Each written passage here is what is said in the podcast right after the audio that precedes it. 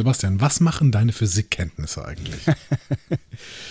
Äh, ich, also eigentlich bin ich ja ähm, ein, ein, also mit, mit Mathe, wir hatten das Thema hier das ein oder andere Mal schon, äh, ne? wir sind nicht beste Freunde, aber wir haben irgendwie eine ganz wohlwollende Beziehung zueinander. Physik, muss ich sagen, es ist ja irgendwie schon verwandt, aber Physik, da, das ist ein schwieriges Thema. Also ich habe es leider ähm, schon relativ früh abgewählt. Also äh, damals konnte man, ich weiß nicht, in meiner äh, Mittelstufe konnte man Physik oder Chemie wählen und ich habe Chemie gewählt. Wie war denn nochmal die Kette? Biologie ist angewandte Chemie, Chemie ist angewandte Physik, Physik ist angewandte Mathematik und Mathematik ist angewandte Philosophie, oder? Wirklich? Ich weiß nicht, ich höre das zum ersten Mal. Ich müsste kurz drüber nachdenken. So ungefähr muss die Kette sein. Ich habe ich hab ja ähm, mit Naturwissenschaften, ne, weil das ja irgendwie so ein profanes Ding ist, was, ähm, wie gesagt, nur angewandte Philosophie ist auf Dauer, ähm, habe ich ja eigentlich nicht so viel mit zu tun. Ja. Aber ich habe mich beim Vorbereitung dieser Folge sehr, sehr in Astrophysik verloren. Das wiederum macht mir ein bisschen Angst aus mehrerlei Gründen. Ich habe mich wiedergefunden auf Seiten der Stanford University, um irgendwelche Artikel zu lesen. Was war denn da los mit mir? Das weiß ich auch nicht so genau, aber ich kann mir ungefähr grob erklären, was der Auslöser dafür gewesen ist ähm, und finde es tatsächlich auch ganz spannend äh, zu erfahren, wenn du das, das, dann herausgefunden haben solltest, wie viel äh, uns denn da Wahres gezeigt wurde in dieser Folge Discovery. Liebe NaturwissenschaftlerInnen da draußen, in dem Moment, wo ich anfange, über Naturwissenschaften zu reden, zückt schon mal die Bleistifte, schreibt eure Postkarten, äh, schickt sie an äh, 02201 ukta 2 Nein, ähm, schreibt auf jeden Fall in die Kommentare, an welchen Stellen ich Unsinn geredet habe, denn ich bin heute sehr, sehr, sehr darauf angewiesen, dass ihr mich einerseits korrigiert und zweitens euer Wissen mit uns teilt. Denn ich habe Bock, das zu verstehen, was ich vielleicht jetzt irgendwie verständnismäßig ein bisschen angekratzt habe in dieser Folge, die gleich nach diesem Intro beginnt. Ich muss atmen. Ihr hört einen Discovery Panel Podcast. Discovery Panel. Discover Star Trek.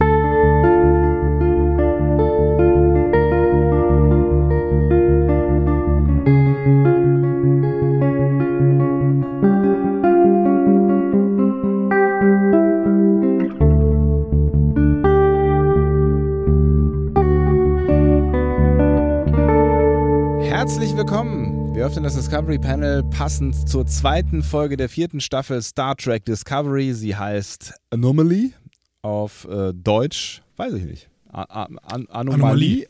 Ich meine Anomalie. Ich, ja. Keine Ahnung, ich habe tatsächlich nur die englische ähm, Staffel, deswegen bin ich jetzt immer so ein bisschen lost, was die deutschen Titel angeht, aber die, wahrscheinlich stehen sie mittlerweile. Sie standen, äh, ich glaube, letzte Woche standen sie noch nicht in der äh, deutschen Wikipedia drin. Also die ganze vierte Staffel stand da nicht drin. Ich habe jetzt nicht mehr reingeguckt. Es könnte sein, dass das mittlerweile nachgetragen wurde. Ähm, ja, aber Anomalie würde mir auch als eine sinnige Übersetzung erscheinen. Äh, auf dem Panel heute Andreas Dom und Sebastian Sonntag. Schön, dass ihr mit dabei seid in dieser ähm, weihnachtlichen Stimmung, in der wir, wir uns zumindest so halbwegs befinden. Machen wir jetzt hier nochmal einen kleinen ähm, Cut mit wirklich wichtigen Dingen, nämlich dieser ähm, Folge aus unserer, äh, ein, einer unserer Star Trek Lieblingsserien. Und wie klein dieser Cut sein wird, seht ihr schon am Länge dieser Folge, an der Länge dieser Folge. Ich möchte sagen, äh, Anomalie ist tatsächlich der deutsche Titel. Ja. Laut dem deutschen äh, Memory Alpha. Und ich möchte sagen, das ist auch der einzige Cut, den wir machen, weil sonst cutten wir in dieser Folge nichts. Nein, wir cutten nie. Ähm, Anomalie ist übrigens vom Titel her schon ein absolutes Novum. Kannst du dir vorstellen, warum? Weil es ein Wort ist? Nee, das haben wir schon öfter gehabt. Stimmt, Anomalie, Anomalie, Anomalie, Anomalie, Anomalie. Ein absolutes Novum, echt? Ja, ja.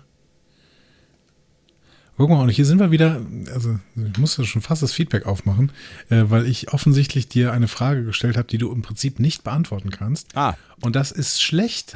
laut nee, nee, das ist, das, ist, das, ist, das ist vor allen Dingen schlecht für dich. Das, ist, das genau. Das, das macht gefällt mir ganz gut. Es macht meinen Ruf kaputt, nicht deinen. Ja, so, richtig. Äh, wo, wo, steht das denn nochmal? Wer hat das geschrieben? Rollauge, genau.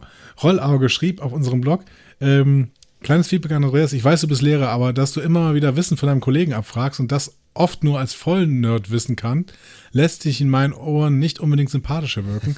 Ich denke, oft müsste dir klar sein, dass da nicht viel kommt. Und dann frage ich mich, warum du das tust, außer mir Sonntag ein bisschen bloßzustellen. Ähm, und äh, das hast du auch oft nur nachgelesen und aufgeschrieben. Nicht böse gemeint, ich rolle nur jedes Mal kurz mental mit den Augen.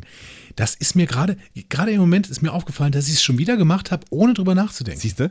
Siehst du, das ist, das ist Rollauge, du hast völlig recht. Ich muss das lassen. Ich muss das lassen. Ich will ja eigentlich ja Sonntag tatsächlich so ein paar kleine Rätsel stellen, aber er muss die natürlich, er hat, muss irgendeine Chance haben, die zu lösen. Hm. Bei diesem hier hattest du schon wieder keine Chance, das zu lösen. Das war unfair. Ich möchte dir sagen, äh, Anomaly oder Anomalie, beides gilt, ähm, beides ist ein absolutes Novum, denn es entspricht exakt dem Titel einer anderen Folge. Ah, guck mal einer an. Genau, nämlich der äh, zweiten Folge der dritten Staffel von Enterprise. Die ah. heißt eben auch auf Englisch Anomaly und auf Deutsch Anomalie. Das ist aber auf jeden Fall ganz interessant, weil meistens ist es ja so, dass wenn du irgendwelche Sachen sagst, also wenn du mir solche Fragen stellst, kommen hinterher interessante Geschichten raus. Und ich meine, per se ist die Rollenverteilung ja so in diesem Podcast, dass ähm, du der Unsympathische bist und ich der Sympathische, was die Sympathie angeht. Ja, damit, damit, ne? ja, damit kann ich, damit, ich kann vollkommen mit der Rolle des Unsympathischen leben, das ist überhaupt kein Problem. Aber ich möchte nicht mit der Rolle des Lehrers leben. ich, ich möchte gerne meine private Persona ja. von meiner beruflichen Persona höchstmöglich trennen. Und ähm, das tue ich ja offensichtlich auch, denn äh, so eine Art Lehrer bin ich definitiv nicht. so, ähm, so, aber ich möchte Freunde, auch nicht, ich ja. möchte nicht privat als ein solcher Lehrer gelten. Deswegen, ähm, also unsympathisch, kein Problem, aber nicht Lehrer. Ja. So, ähm, jetzt gehen wir noch mal kurz drauf ein. Äh, es, gab, es, es, gab bei TNG äh, die Folge The Emissary. Ja. Ähm, Emissary? Emissary. Emissary. Genau, so wird es ausgesprochen. Was habe ich gerade gesagt? Um, ist, ist egal, ich bin dumm. Ähm, The das macht dich sympathisch.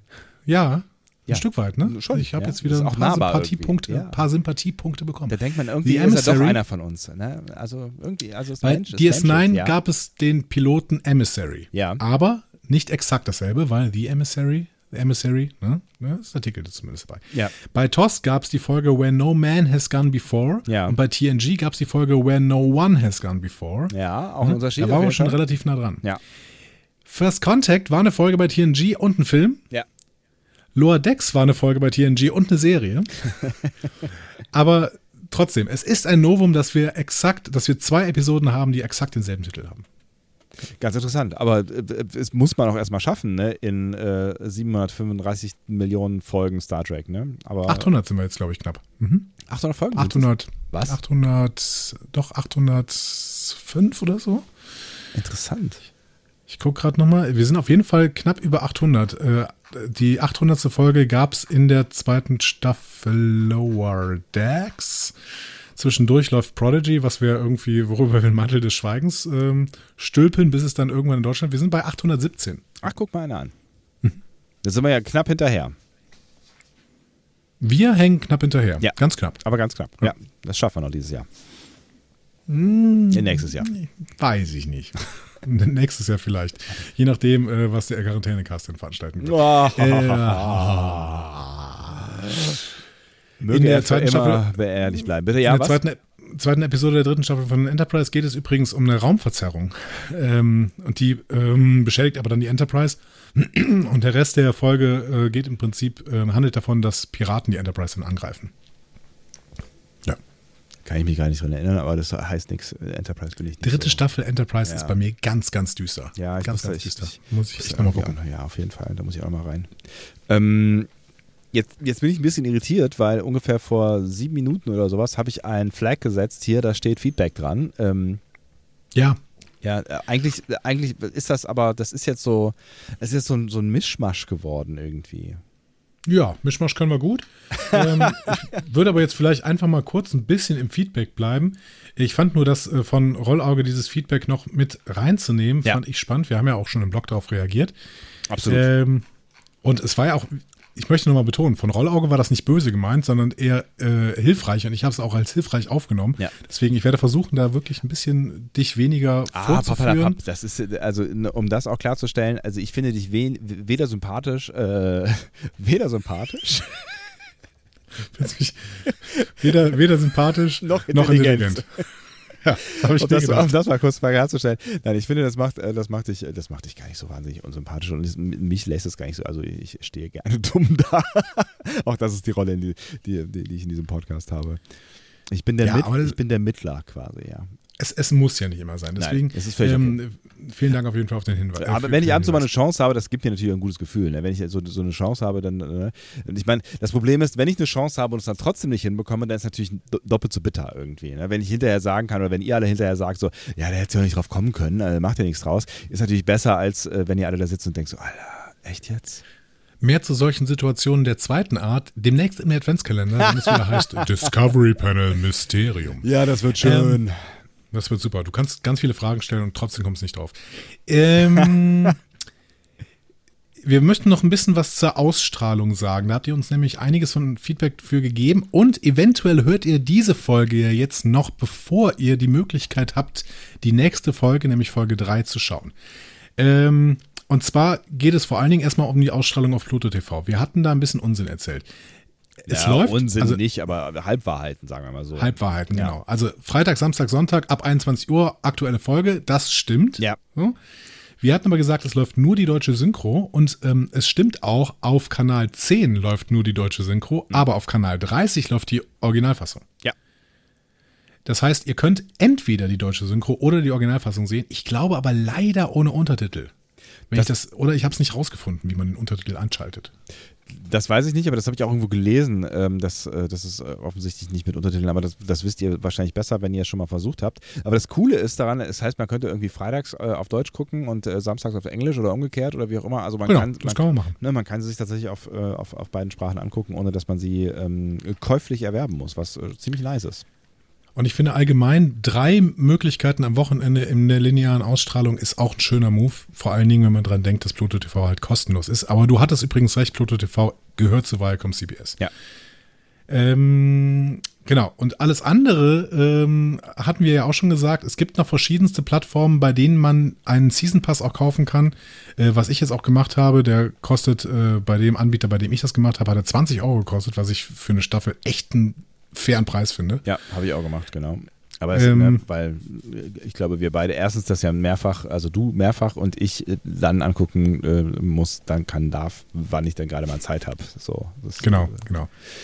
Ähm, genau, aber wie gesagt, es geht ja auch ähm, mit Werbung finanziert äh, kostenlos. Ja, Deswegen ähm, ein sehr, sehr schönes Angebot. Das wird wahrscheinlich bei der nächsten Staffel schon wieder nicht so sein, ne, Nee. wenn äh, Paramount Plus da durchzieht. Ähm, genau, aber in, also ich habe bei zwei Plattformen gesehen, dass sowohl die äh, deutsche als auch die englische Spur verfügbar ist. Und das waren die Plattformen von Jeff Bezos und von Steve Jobs.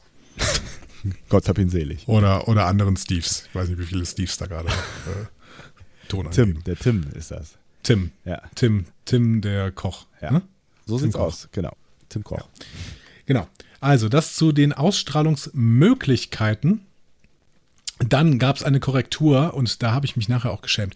Ich habe das Monster Universe und das Dark Universe zusammengeschmissen.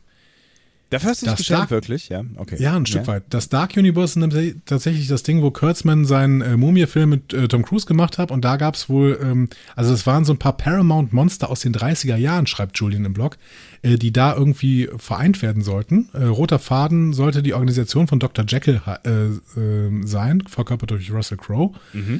Ähm, aber da gab es, wenn ich das richtig gelesen habe, in einem anderen Feedback nur zwei Filme von und dann wurde es eingestellt wegen Erfolglosigkeit. Das Monsterverse ist das, wo King Kong und Gojira jetzt aufeinandertreffen. Okay. Es tangiert mich beides nicht so richtig sehr, deswegen fanden wir, also ja, aber immerhin wieder was gelernt, ja. Äh, Also lohnt sich wahrscheinlich, also keine Ahnung, was Monsterverse könnte sich ja dann lohnen, aber äh, das Dark Universe scheint ja dann offensichtlich äh, egal zu sein. Irgendwie, ja. Ja.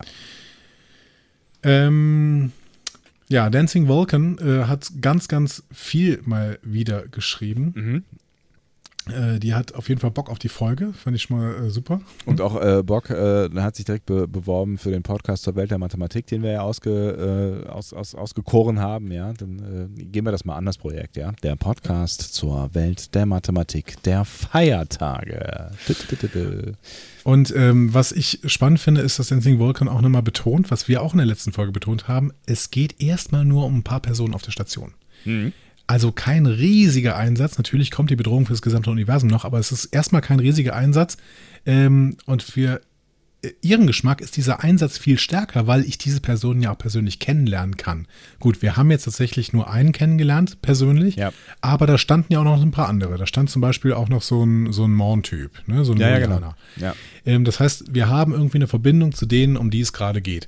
Und wenn da irgendwie ein gesamter Planet drauf geht, von dem ich aber auch nur zwei Leute kenne, dann ist es äh, fast ein bisschen weniger relevant für mich. Ne? Also zumindest zum Mitfiebern irgendwie. Ja, Greyjohn, wobei- Greyjohn war jetzt schon ein bisschen, ja. Es war schon Thema, wir waren ein paar Mal da irgendwie und ähm, ich finde, da macht es natürlich dann, und das, da kommen wir dann in der zweiten Folge noch intensiver drauf, also da macht es dann halt dieses Mit, dieses Mitfühlen, ne? also dieses sich in die Situation, äh, also was man halt gar nicht kann, ne? hinein, also es ist halt, es ist halt so eine, so eine, so eine endlose Leere irgendwie, also wenn du dir vorstellst, ähm, wie gesagt, was gar nicht geht eigentlich, ne? dass, dass niemand mehr da ist aus, aus aus, aus dein, also aus, von, von deiner, von, von, von allem so. Also, ne, es ist, es ist einfach, vielleicht bist du sogar der Letzte ähm, deiner Art so, ne? Also, das äh, finde ich schon ziemlich krass. Also, es ist eine schräge Vorstellung.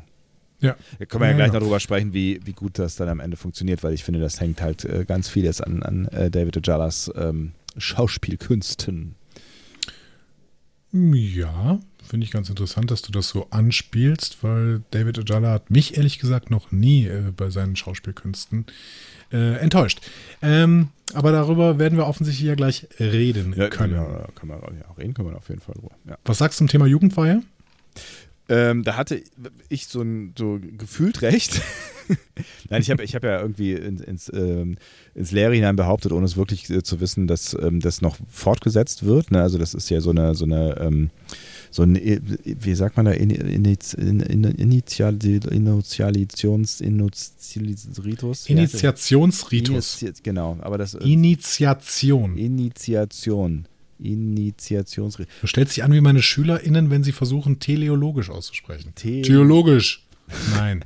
Teleologisch. Siehst du? Theologisch, sag ich doch. So ein Lehrer bist Nein. du also, ja.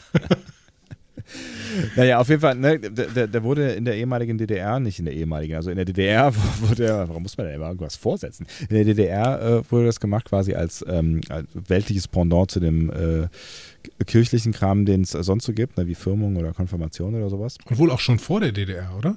Und das genau, das, das, also erstens wurde bestätigt, ich weiß gar nicht genau, von Caro zum Beispiel, Caro 5587 hat bestätigt, dass es die Jugendweihe nach wie vor gibt und dass auch Menschen in ihrem Umfeld 2001 bzw. 2022 sogar noch was jetzt eine Jugendweihe Weihe machen äh, werden beziehungsweise gemacht haben und ähm, ich, ich finde es gerade nicht da, doch da drüber, glaube ich, war es nicht auch Dancing Vulcan, die äh, gesagt hat, es gibt auf jeden Fall noch eine Jugendweihe und die gab es auch schon vor. Also es ist gar keine, keine DDR-Geschichte auf jeden Fall, das hat die DDR sich quasi Ja. zu eigen gemacht. Genau, Mitte des 19. Jahrhunderts ist die äh, erfunden worden, die Jugendweihe. Ähm, und genau, die DDR hat das vor allen Dingen als äh, Ersatz für kirchliche Initiationsriten eben eingeführt und äh, groß gemacht. Genau. Initiationsritus, Initi komm, jetzt sagen wir alle zusammen mal Initiations, ist schwierig, oder? Kommt, ist schwierig. Initiation. 4i. Eine ganze Menge. Ist für Scrabble ein gutes Wort. Ja, genau. Also ich weiß nicht, wie viel ein i wert ist, ehrlich gesagt. Ich. Ähm, ja. Ich habe keine Ahnung von Scrabble. Müssen wir mal eine Runde Scrabble spielen. Auf Können jeden im, Fall. im Podcast machen. Ja, machen wir doch jetzt Ähm, hier so eine, so bei hier bei so einem Adventskalender. Das ist auch so. Ja. Ich finde Scrabble und Bingo, das sind so, das sind so imagemäßig äh, sind das so Sachen, die weit vorne sind. Lass uns, lass uns mal Scrabble und Find Bingo machen auf äh, die, Finde ich gut, weil Bingo kann man so gut rufen irgendwann. So. Ich habe keine Ahnung, wie Bingo funktioniert. Ich glaube, Bingo kenne ich aus Dirty Dancing. Bingo! Ja, das, wie Bingo rufen funktioniert, das hatte ich grob vor Augen, aber danke für die Demonstration. Das ist grob vor Ohren, musst du sagen. Ist grob vor Ohren. Äh, Vielen Dank, ja. ja. Äh, Max Snyder hat die Folge nicht so gefallen ähm, und die zweite auch nicht. Kurz Können wir mal verkürzen. Das Ja. können wir mal kurz verkürzen. Ja. Äh, aber vielleicht gefällt dir ja die dritte, lieber Max Snyder. Ja. Wir werden sehen. Ich glaube, dass du immer dabei bleiben wirst, ähm, weil da steht ja Star Trek drauf und äh, du bist ja, glaube ich, genau wie wir. Wenn da Star Trek drauf steht, wirst du es gucken. Ja. Ja, man weiß, was, was passiert. Ne? Also es ist, also ich hatte so den Eindruck, ne, das ist so die eine Grenze, ähm, die, die ähm, du geschrieben hast, Max Snyder, so, und es ging so. äh, von da aus so in den Bereich durchwachsen, so das, was ich auch so auf Twitter mitbekommen habe, ähm, bis durchaus ähm, wohlwollend. Ne? Also es gab durchaus auch einige, die, die ähm, sehr zufrieden waren mit dieser ersten oder auch mit diesen ersten beiden Folgen. Ne? Es gibt übrigens ein großes Trackportal, das zu dieser zweiten Folge Anomaly gesagt hat, das ist die beste Folge dieser Serie. Wow. Und die besprechen wir gleich. Ja, ist ja, Ja, aufregend. das ist crazy. Oh, es ist Crazy. aufregend. Äh, Herm, ich glaube, es ist nicht der Herm von Gästeliste Geisterbahn, aber ein anderer Herm, ähm, hat auch eher, glaube ich, einen negativen Touch drin, aber ich konnte es nicht so richtig ordnen. Er meinte, es gibt nur diesen einen wahren Discovery-Podcast, der in jeder Szene etwas Positives findet. Ansonsten wäre dieser triefende Schmalz nicht auszuhalten. Lower Decks als Live-Action wäre mir lieber. Ja, das Problem ist, äh, äh, ne, das, Pro- das, das Problem, glaube ich, was, was ähm, die eine oder der andere mit der Serie hat, ist halt äh, Burnham ne? und Burnhams Art mit, also mit, oder auch die Art, wie sie Gefühle ausdrückt. Ne? Also wie die Serie ihr das auch da reinschreibt, quasi. Ne? So, so ähm, aber es ist, halt- das ist halt nicht zu ändern irgendwie. Ne? Also ich meine, die Serie ist nun mal Burnhams Serie und wer damit ein Problem hat, der hat ein Problem mit dieser Serie. Das ist, das ist halt schwierig. Ne? Genau. Ja, und äh, Ja. die Serie, die Serie traut sich vieles und äh, dadurch kann sie auch nicht bei jedem gewinnen. Das ist völlig klar. Also, Ja. dass Discovery kein äh, Crowd-Pleaser für alle sein wird, Ja. so, ne, das ist völlig klar. Und also, vielleicht sogar noch, noch klarer äh, seit Staffel, also äh, seit Staffel 3 äh, und vielleicht auch seit Staffel 4, ne, wo, wie ich finde, sehr Star Trek-like ja noch viel mehr auf äh, Diversity gesetzt wird und auf, auf so ein, so ein Crew-Gefühl und so, ne, also da geht es ja viel auch dann offensichtlich, also in der dritten Staffel ja auch, aber jetzt auch in der vierten Staffel, so wie sich das andeutet, um, um Zwischenmenschliches, wer da keinen Bock drauf hat oder wer auch keinen Bock auf, auf so viel Diversity hat, äh, ähm, ja, der hat ein Problem wahrscheinlich mit dieser Serie. Ja, aber ich glaube ich glaub tatsächlich nur nicht, nicht nur am Diversity-Gedanken. Also ich äh, kenne auch durchaus Leute, die den Diversity-Gedanken auch im Alltag sehr, sehr hochhalten und trotzdem sagen, nee, die Serie ist mir von allem ein Stück zu viel. Ja, Das kann ich auch. Auch das ich ist kann eine- sowas total gut verstehen. Es So. ist, ne, also es hat, es hat natürlich auch äh, einen amerikanischen Touch, so, ne? Also Mhm. klar, da muss man halt auch, vielleicht, das muss man halt auch so ein bisschen wollen, aber ähm, ja, auf der anderen Seite macht es das vielleicht auch so deep. Also ich meine, es ist ja auch eine, eine sehr dicht erzählte, äh, sehr schnell geschnittene und schnell erzählte Serie, auch in dieser vierten Staffel. Ne? Also was in so einer Folge alles passiert, da hätte äh, TNG irgendwie eine ganze Staffel für gebraucht und ähm, äh, en entsprechend müssen halt auch die Szenen sitzen. Ne? Also du musst halt irgendwie merken, was passiert bei den Protagonistinnen und Protagonisten so und äh, deswegen drücken die da auch auf die Tube. Also das wäre so meine Erklärung. Ja. Ne? Ja, und das ist immer dieses Ding der Immersion tatsächlich. Also ich glaube, dass das total viel damit zu tun hat. Lässt du dich jetzt darauf ein, lässt du dich von diesem Gefühl auch catchen oder Ja. hast du da gar, gar keinen Bock drauf? Wenn du darauf keinen Bock drauf hast, äh, äh, darauf keinen Bock, genau. Ja. Darauf keinen Bock hast, dich von diesem Gefühl einfangen zu lassen, dann wird diese Serie quasi mit unfassbar viel Pathos an dir vorbeirauschen und so ein, so ein klebriges, äh, seltsames Gefühl bei dir hinterlassen. Ja. Wenn du dich aber einlässt, dann bist du ja mittendrin in diesem, äh, in diesem Wattebausch. Und dann, ähm, dann macht Spaß. Und ich habe es bis jetzt immer geschafft, mich auf Discovery einzulassen und dann macht's Bock. So. Ich darf dann auch nicht zu viel Distanz zur Discovery bekommen, weil dann fallen mir so Probleme viel eher auf. Aber in dem Moment, wo ich im Gefühl bin, und ich bin gerade voll im Gefühl, muss ich sagen, Ja. in dem Moment genieße ich das auch total. Und das ist, das ist ja vielleicht auch das, was die Serie wirklich gut kann. Ne? Also das, das, ne, bei allen äh, ähm, Storytelling-Schwächen ne? und dass, dass jeder Film und jede Serie Logiklöcher hat, ne? ähm, Mhm. das, das ist, glaube ich, klar. gleich nochmal drüber sprechen. Ja, Mhm. das ist, glaube ich, irgendwie klar. Und die Frage ist halt, wie gut schafft es ähm, eine eine Serie durch eine Gefühlswelt oder durch, äh, durch diesen Immersionseffekt ähm, davon abzulenken? Weil ich glaube, du kannst halt nicht eine stringente Geschichte erzählen oder niemand will auch eine stringente Geschichte hören. Ähm, in, erstens in der Kürze der Zeit und zweitens dann halt auch in den Parametern, weil sonst wird es vielleicht auch langweilig, weil äh, Ja. ne? Fürchterlich. Also Hyperrealismus, wer will das sehen? ja. ja, keine Ahnung. Ähm, Aber es, letzter es, Hinweis. ist, es ist natürlich, ne, um das kurz noch abzuschließen, es ist natürlich Ja. immer eine, eine Frage von auch äh, ähm, von, äh, von, von der Gewichtung. Ne? Und äh, da, wir haben letzte Woche schon über äh, Blacklist gesprochen und ich habe jetzt noch ein bisschen weiter geguckt, nachdem ja auch einige von euch geschrieben haben.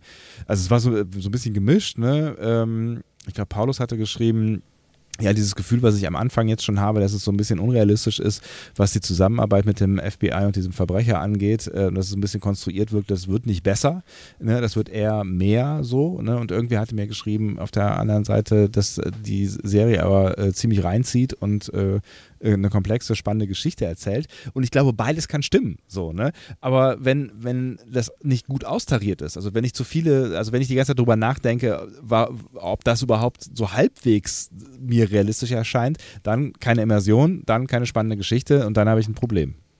Ja, genau, dann hast du ein Problem. Kann man einfach so sagen. Ja. ja. Oder die Serie. Ähm, weil, oder die Serie. Also du kannst dann einfach nicht mehr weitergucken. Ja. Das, äh, dafür dafür gibt es zu viele Serien und äh, dann muss man auch die, den Mut haben, es im Prinzip abzubrechen. Außer steht Star Trek drauf, dann müssen wir uns natürlich alles gucken. und ähm, der letzte Hinweis, den würde ich gerne noch auf, mit aufnehmen, ja. denn äh, Deus Vigendi, der äh, ja so ein Stück weit auch so eine Art Manager für uns ist. Ne? Der, der hat uns ganz klare Tipps gegeben hier an der Stelle und sagt, zur Carbon Active Underwear Neutral Fashion Choo Choo. Ich finde, ihr solltet, ich finde, ihr solltet den Deal eingehen und so viel Kohle abgreifen, wie ihr könnt dafür, ja. dass ihr die nächsten zehn Folgen auf jeden Fall deren Produkte tragt und in der ersten und der zehnten das vielleicht auch erwähnt. ähm, aber das würde ich nur anbieten, wenn Sie auf den Deal ohne Erwähnung nicht eingehen. Dann schreibt ihr an die Episoden dran, dass sie Product Placement enthalten und Katsching! Läuft das? Ja, Mensch, Deus.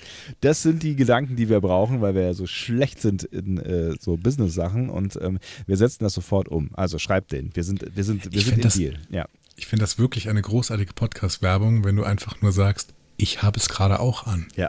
Und? So. Carbon und deswegen Active läuft dieser Underwear. Podcast so gut. Ja. Carbon Active Underwear. Seht ihr, wie die Sonne untergeht? Es liegt an Choo choo. Carbon Active Underwear. Heute wieder ein Grad wärmer draußen. So. Ähm, So. Anomaly ist das irgendwie auch. ja, irgendwie, irgendwie schon, ja, irgendwie schon. Aber wir halten den Gedanken fest, du antwortest denen mal und sagst, wir sind drin. Egal, äh, was die Zahlen ist. Ich habe es ehrlich gesagt, glaube ich, schon gelöscht. Aber hey, äh, natürlich werde ich den antworten und denen toll. sagen, dass wir drin sind. Ja. So, Äh, wer uns auch Jetzt mal geantwortet eine- hat, was? ja. Ich, ich hätte noch was. Oder willst du jetzt ganz dringend anfangen? Nein, stimmt richtig. Oh, oh ja, oh ja. Hm. Ich hätte nämlich noch eine Nachricht vom anderen Ende der Welt, von nicht weniger als dem anderen Ende der Welt. Und das ist, Naja, also das andere Ende ist ja, ein bisschen, also naja gut, wenn wir in Island wären, wäre es noch ein bisschen eindrucksvoller. Ne? Aber ähm, sagen wir mal von einem anderen Kontinent. allgemein.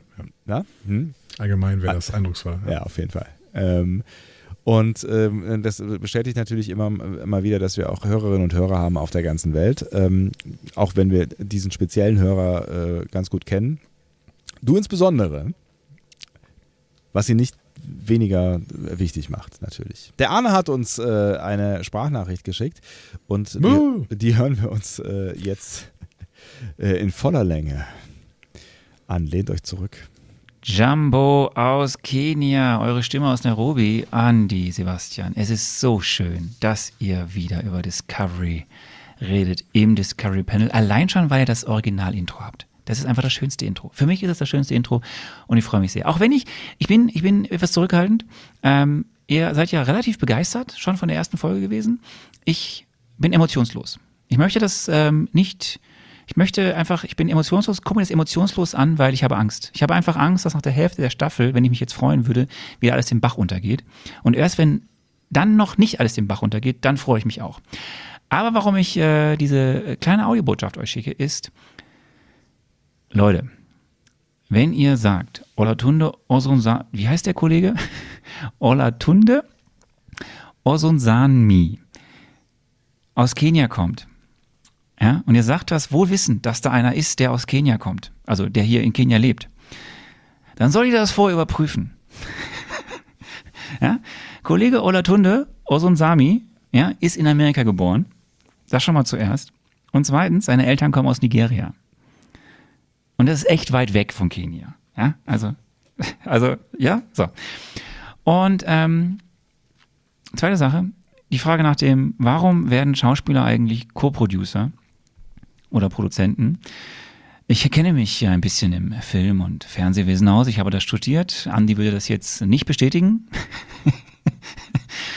Zumindest macht er das häufigerweise in einem anderen Podcast, dass er das äh, negiert, ähm, dass ich da Ahnung hätte.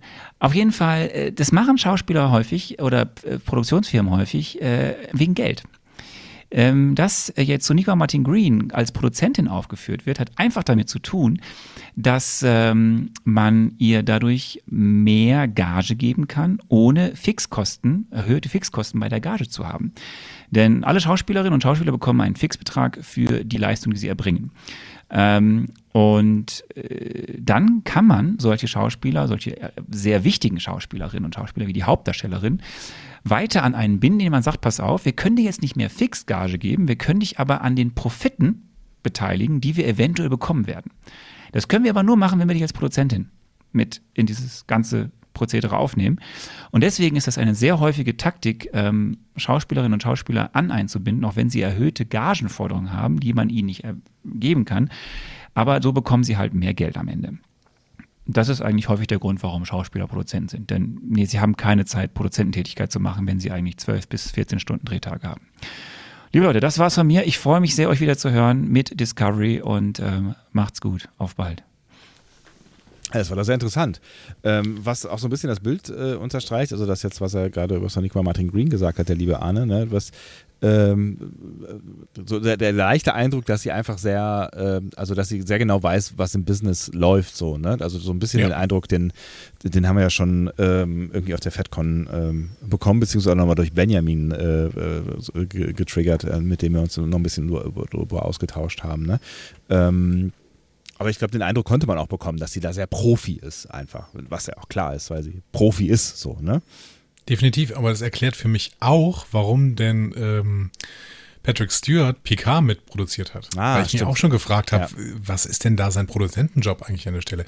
Ich würde vielleicht sogar sagen, dass er irgendwie ein bisschen mit in der Konzeption dieser Serie äh, saß, aber so richtig Produzententätigkeit hat er wahrscheinlich auch nicht gemacht, sondern mhm. im Endeffekt da Kohle abgegriffen. Kann ja. ich mir gut vorstellen. Aber fair enough. Ich meine, das sind ja auch die Leute, die diese Serie tragen und ähm, wegen denen Menschen auch diese Serie einschalten. Also bei, bei Patrick Stewart wahrscheinlich oder vielleicht noch mehr als jetzt bei Sonic bei Martin Green, aber vielleicht auch im Moment nur. Vielleicht wird das in fünf Jahren auch anders sein und na, alle sind, sind äh, ne, Soniqua ist der große, der große Captain in diesem äh, Franchise. So, ne? Wer weiß. Maybe. Und vielleicht ist dann irgendwann auch Tony Newsom ähm, Mitproduzentin neben Mike McMahon für Lower Decks. Ja. Wer weiß. Genau, wer weiß, wer weiß. Sie würde eine ähnliche Rolle irgendwie würde ihr auch gut ganz, ganz gut stehen. So dass wir Olantunde äh, irgendwo hin verpflanzt haben, wo er nicht hingehört, das ist mir gar nicht aufgefallen, ehrlich gesagt. Ich hatte, ich hatte mir für Olantunde und Susanne ja relativ wenig aufgeschrieben, ja. äh, auch in dieser Folge übrigens wieder, auch bei der er ebenfalls Regie führt. Ähm, ja, ich habe ihn statt äh, nach Nigeria diesmal nach Kenia verfrachtet. Aber ich habe ihn auch schon mal nach Nigeria verfrachtet. Und ich muss natürlich, natürlich sagen, äh, das ist eigentlich ähm, unverzeihlich, dass ich jetzt einfach sage, ach, Nigeria, Kenia, äh, Hauptsache Afrika.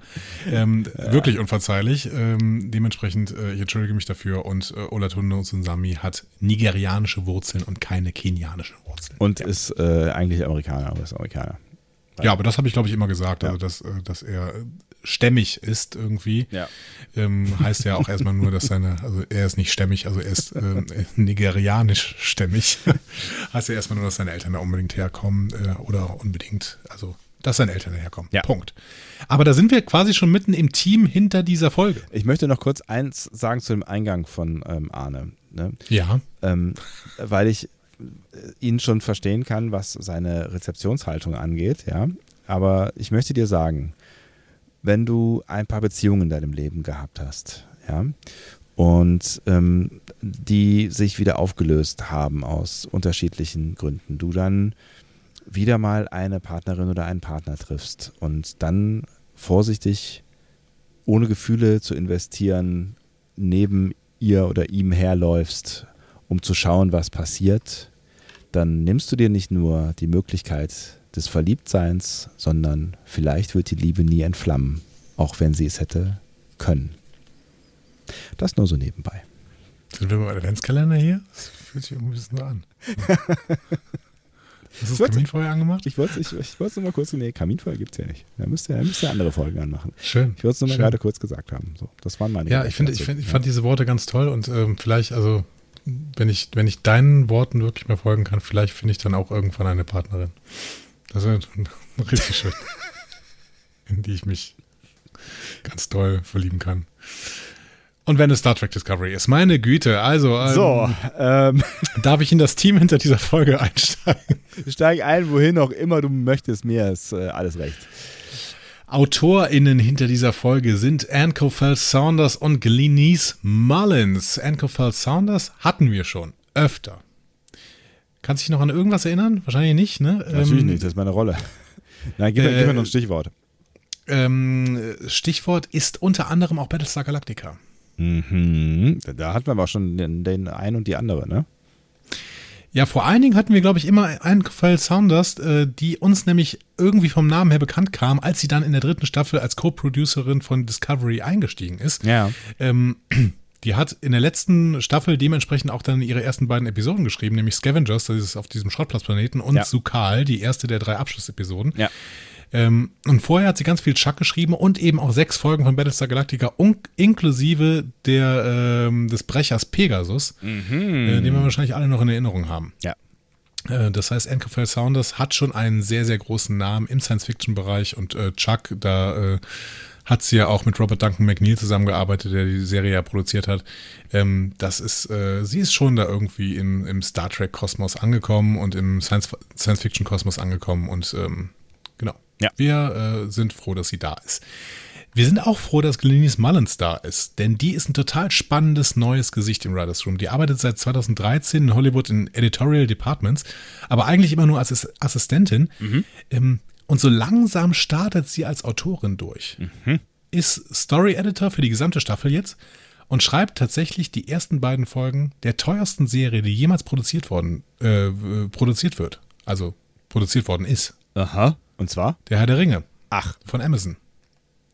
Und das ist, finde ich, eine ganz schöne Verantwortung, die ersten beiden Folgen von Herr der Ringe zu schreiben. Allerdings. Also überhaupt ist das ja so ein Wahnsinnsunterfangen. Da will ich jetzt gar nicht irgendwie lange äh, mich mit, ne? Aber das ist, äh, ich finde es total krass, dass, äh, dass, dass sie sich trauen, das zu machen, nach all dem, was, ne? also nach diesen epischen Filmen, ja. Ähm, aber gut, Sie werden ja eine andere Geschichte erzählen, ne, aus dieser Welt. Ja, aber ne, also ohne, ohne diese, die- dieses, die, ohne das, das Feeling der Filme, ne? Ich meine, die haben ja auch zwei Geschichten erzählt. Ne? Peter Jackson hat ja äh, äh, auch den Hobbit gemacht, so, ne? Aber Nein, war die. diese Filme gibt es nicht. Was? Man muss auch ab und zu mal Existenz von Filmen negieren, damit andere Filme nicht daran verlieren. Aber ich, ich, kann, ich kann verstehen, dass man, ähm, dass man diesen Film skeptisch gegenüber äh, steht, aber es ist, es ist die gleiche Welt. Ja? Es ist ich, gefühlt richtig. die gleiche Welt, ähm, die, die er da aufgemacht hat, auch wenn er, glaube ich, ähm, da ein bisschen weniger, ich weiß gar nicht, er hat, glaube ich, nur nee, hat er auch Regie geführt, er hat ja aber die Bücher Ich nicht meine, ja. geschrieben oder ich weiß es nicht mehr, irgendwas war da. Ich glaube, er wollte nicht, aber musste dann doch, weil irgendwas, ach egal, ist auch wurscht.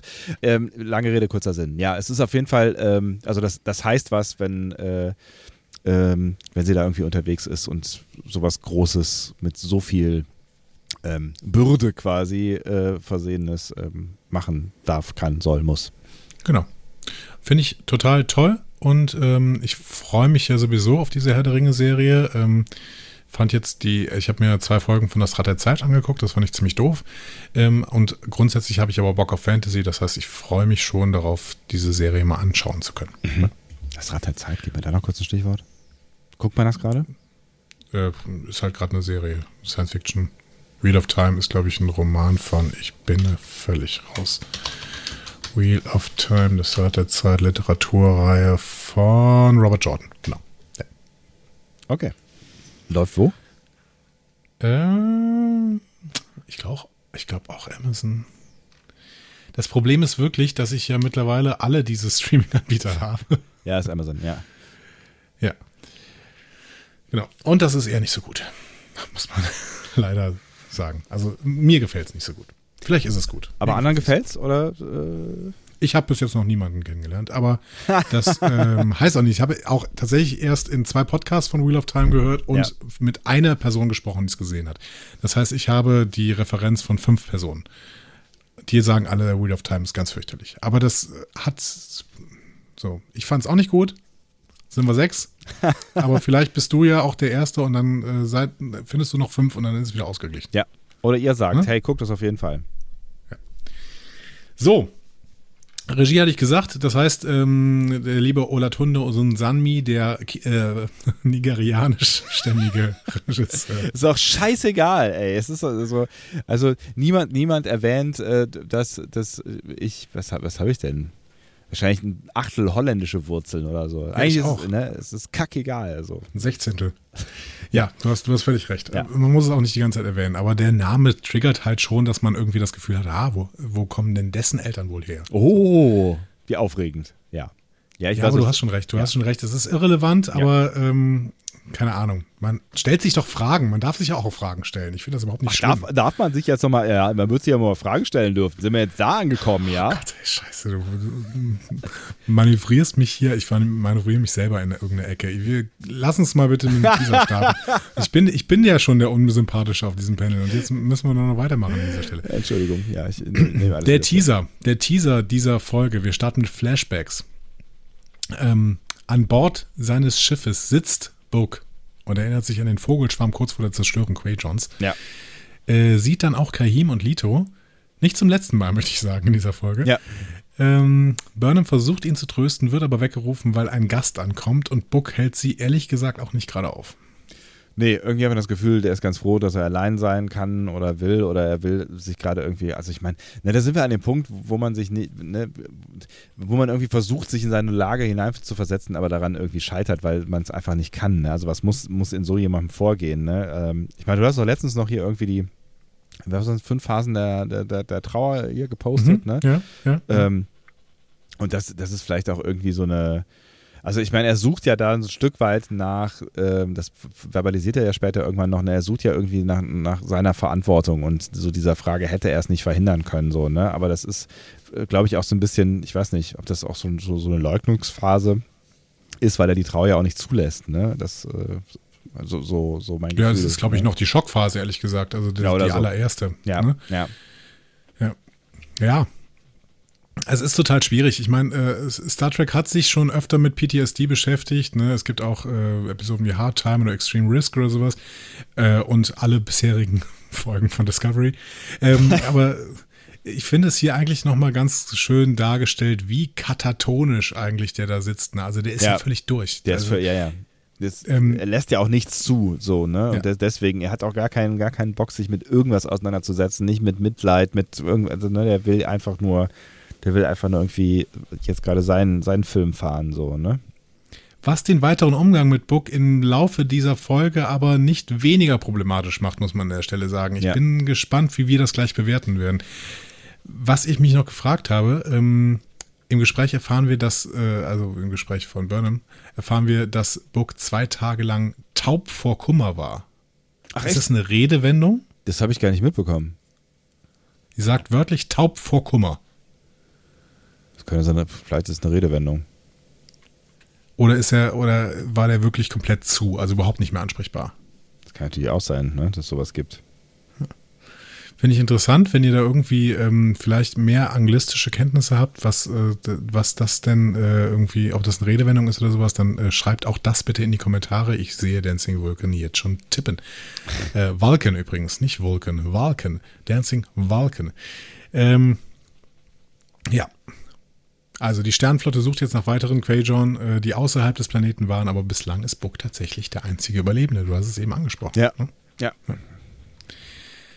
Ja, wir lassen Book aber erstmal da sitzen, denn unser Gast ist tatsächlich Saru. Das ging jetzt schneller als erwartet. Allerdings, ja. Äh, was auch so, so ein bisschen ähm, zwiegespalten in der Community angekommen ist, hatte ich so das Gefühl, ne? Ähm, wie war, frage ich dich doch mal als äh, den großen Saru-Fan hier auf dem Panel. Ähm, Freude oder Überraschung oder Skepsis oder. Nee, Freude. Ich habe ich hab Ja. ja. in der letzten Folge schon gesagt, ähm, ich glaube, dass die nicht lang rumeiern und Saru relativ schnell wieder zurückkommt. Ja. Ich glaube auch das Problem, äh, dass so ein paar Leute jetzt mit dieser Entscheidung hatten, war, dass es irgendwie so wirkt, als wollten die einfach nur den Platz kurz freimachen, damit Burnham Captain wird und dann kommt Saru halt als First Officer wieder. Ja, Ja. kann so wirken. Hm. Wobei ich finde, dass es dann ganz gut gelöst ist, weil die Verbindung, also das, das Problem, beziehungsweise, wie nennt man das denn? Das Kryptonit für Saru, ne? für Ja. den Superman Saru, dessen Kryptonit war immer äh, Kamina. Und äh, dementsprechend finde ich es total nachvollziehbar, dass er wegen einem, wegen einem Problem eines Kelpianers oder wegen einem Problem, weswegen er sich mit Kamina beschäftigen muss, dass er deswegen kurzzeitig aus dem Dienst ausscheidet. Das finde ich dann einen nachvollziehbaren Handlungsstrang für diese Person, so wie sie uns bis jetzt gezeichnet worden ist. Und äh, was noch hinzukommt, ist ja, dass das nur für uns ja ein ziemlich kurzer Zeitraum ist, äh, weil wir diesen Zeitraum jetzt gerade miterleben, aber davor ist ja Zeit vergangen. Ne? Was waren es, mhm. fünf Monate oder sowas, fünf Monate. die er auf mhm. Kamina war? Also ich meine, äh, und in der Zeit war, äh, muss es ja irgendwie weitergehen mit der Discovery. Ne? Klar, da hätte man irgendwie weiter irgendwie einen Acting Captain irgendwas machen lassen können, so, aber ähm, dass man dann irgendwie sagt, äh, vor allen Dingen, wenn Saru mit der Ansage geht, ich muss mich jetzt erstmal hier irgendwie um mich und äh, ähm, äh, Dings kümmern, na, wie heißt er noch gleich? Äh, Sukal. Sukal, Dankeschön. Sukal kümmern und das ist das, was ich gerade machen möchte.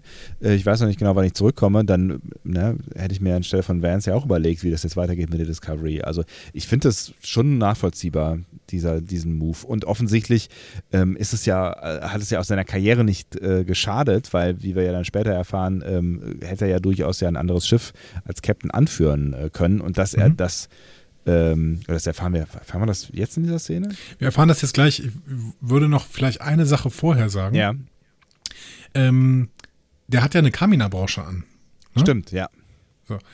Äh, auf die Brosche haben wir, glaube ich, in der letzten äh, Folge auch schon mal ein bisschen an, äh, sind wir, äh, haben wir angesprochen. Ne? Die ähm, ist ganz schön, da können wir auch gleich vielleicht noch zwei, drei Sätze zu sagen irgendwie. Ja, wobei, nein, also es ist halt irgendwie äh, eine Brosche, in der du in der Mitte so dieses schwarze Zeichen hast, das offensichtlich äh, für die Baul steht und rundherum irgendwie diesen Kranz, äh, ich nenne es nicht wieder mit dem Namen, den ich in der letzten Folge dafür benutzt habe, ähm, der offensichtlich für die Kelpianer steht. So. Aber was spannend ist an dieser Brosche, Saru trägt ja jetzt wieder Uniform. Ja. Ne?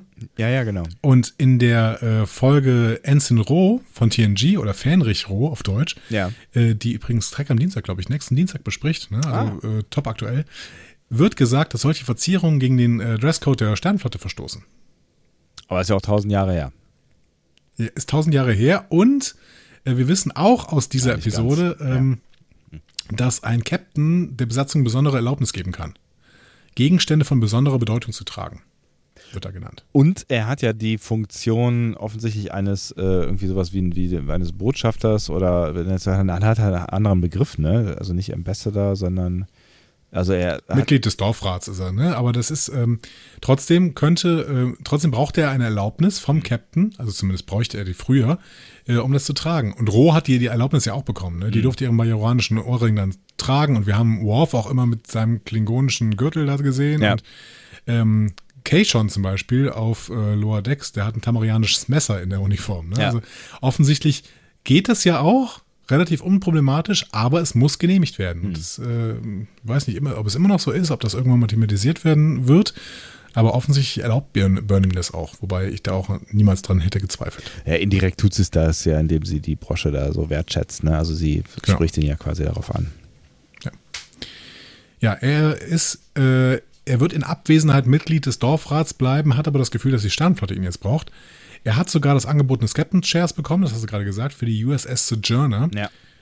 Ist ein schöner Name, ne? Sojourner. Ja.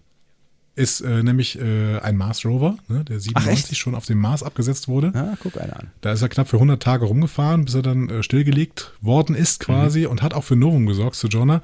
War nämlich im Enterprise-Vorspann. Ah, okay. Und damit ist er das erste Objekt auf der Oberfläche eines anderen Planeten in einer fiktionalen Serie. ist ganz geil, ja. Ja. Äh, genau, also Sojourner äh, hat schon seinen Platz im Star Trek-Kanon quasi durch den Vorspann von Enterprise. Und äh, jetzt gibt es auch noch die USS Sojourner. Genau. Schön. Aber nicht mit Saru als Captain, denn der möchte an Bord der Discovery bleiben, will Michael beraten und ihr tatsächlich als Number One dienen. Ja, auf jeden Fall ein erstaunlicher Move von ihm, ne? Aber ähm, ich, ich finde auch mittlerweile die freundschaftliche Verbindung, die ja nicht immer einfach war. Ne? Also es waren mhm. ja irgendwie immer Gefühle im Spiel, ne? So, ne? Ja, wir erinnern uns an die Blaubeer-Szene. Ja, genau, richtig. Ja. Erste Staffel. Erste Staffel, ne? Da war ja auch viel Eifersucht äh, zwischen den ja. beiden, aber Ähm, Gefühle können ja nur da sein, ne, wo auch äh, sowas wie Zuneigung äh, ist. Ne? Und ich, also ich kaufe den beiden mittlerweile ihre Freundschaft schon ähm, ab, nach dem, äh, was sie alles miteinander erlebt haben. Und trotz der Probleme, die sie ja auch immer wieder miteinander hatten. Ne? Also ich meine, Michael war ja für Saru auch in Staffel 3 jetzt äh, alles andere als äh, einfach so, ne? Ich habe ehrlich gesagt kurz gedacht, dass es Michaels Ego nicht mitmacht, aber äh, ähm, Ja. ich finde es dann doch ganz schön, dass sie hier so gezeigt wird, dass sie das akzeptiert und sich sogar darüber freut. Und habe mir dann kurz die Frage gestellt, ist das eigentlich normal, dass ein Captain auch als First Officer dienen kann? Hm. Ja, sie, haben, sie umschiffen ja das Captain-Problem dann äh, äh, auf der Brücke ein paar Szenen weiter, ne? Ja, indem man einen neuen Namen kriegt, ne? Aber Ja. dazu können wir gleich noch was sagen. Ähm, ich habe dann aber mal ein bisschen gegoogelt und es gibt tatsächlich mehrere Captains, die unter Kirk gedient haben. Ach, äh, Zum Beispiel Spock. Ne? Spock war selber ja eigentlich schon Captain. Der aber unter Kirk dann tatsächlich nochmal First Officer war. Mhm. Aber dann wirst du nicht degradiert, sondern ähm, ja, Nee, du kannst als erster Offizier dienen, obwohl du Captain bist. okay. Mhm. Ja, genau. Oder Decker hat das zum Beispiel auch unter Kirk gemacht. Ja. Mhm. Also, äh, das gab es schon mal und ähm, es darf es offensichtlich auch jetzt in Discovery weiterhin geben. Ja. Ja, der Platz war ja eh frei. Genau, weil wir hatten kurzzeitig irgendwie überlegt, ob Tilly da äh, im, am Start ist, aber die war tatsächlich nur Acting First Officer. Ne? Ja. Genau. Ähm, ja. Und dann sehen wir tatsächlich, dass, ähm, muss man gerade kurz gucken, weil ich hier Sachen verwirbelt habe.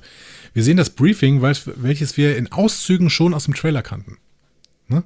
Föderationshauptquartier, dieses Kommandozentrum mit dem Rundgang rund um so einen Hologrammbereich. Ne? Und Ja. Stamets steht da und erklärt als Wissenschaftsoffizier der Discovery die Anomalie, die Quajon und äh, Deep Space Repair Beta 6 getroffen hat. Ja. Und er sagt, diese Anomalie hat fünf Lichtjahre im Durchmesser. Also ist groß. Lass uns mal kurz rechnen. Mhm. Eine Lichtsekunde entspricht in etwa 300.000 Kilometer. Wenn man das dann hochrechnet, dann ist ein Lichtjahr 9,46 Billionen Kilometer. Wird schon Unser, schwierig. Sonnen ja. Unser Sonnensystem ist in etwa 150 Lichtstunden groß. Ja. Der nächste Stern zu unserem Sonnensystem, Proxima Centauri, 4,22 Lichtjahre entfernt. Wir haben also eine Anomalie im Raum, die so groß ist wie der Abstand von unserer Sonne zu Proxima Centauri. Beziehungsweise noch deutlich größer sogar. Das heißt, diese Anomalie würde auch alles wegwischen, was so um uns herum ist, inklusive uns. Also unser Universum wäre ein Witz für diese Anomalie. Also unsere Galaxie. Das klingt, äh, ja, im Prinzip auch. Das klingt ehrlicherweise sehr, sehr groß. Und wenn man sich eine Quadrantengröße anschaut, ne, dann Ja. ist es ein relativ begrenzter Bereich. Das naheste, was uns in Star Trek jemals von der Erde aus beschrieben worden ist, ist das Riegelsystem, ne, Ja. Riegel 4 und sowas. Ne? Ja. Im Enterprise-Piloten sagt man aber, dass das über 15 Jahre, äh, Lichtjahre weit weg ist. Mhm. Und Vulcan zum Beispiel, Vulcan, Vulcan, ich muss mir das angewöhnen, Vulcan ist, äh, oder Niva jetzt, Ja. ist 16 Lichtjahre weit weg. Das heißt, da wiederum zwischen das Sonnensystem und Vulcan kann die Anomalie ohne Probleme durchfliegen äh, und beide Systeme sind erstmal nicht betroffen. Wenn sie denn genau durchfliegen würde. Genau. Ja. Ja, das Problem ist eben in dem Moment, wo so ein System getroffen wird, ne, so ein Sonnensystem, ähm, das halt wirklich nur so ein paar Lichtstunden groß ist, in dem Moment ist halt wirklich alles weg. Schwierig. Ganz schnell. Ja. Ähm, nur zur Einordnung. Und ähm, Rilek ist davon dann auch relativ schockiert, ehrlich gesagt. Ne? Dafür, dass die so eine äh, taffe Politikerin ist, Ja. äh, finde ich, ist die Reaktion schon relativ emotional. Mhm.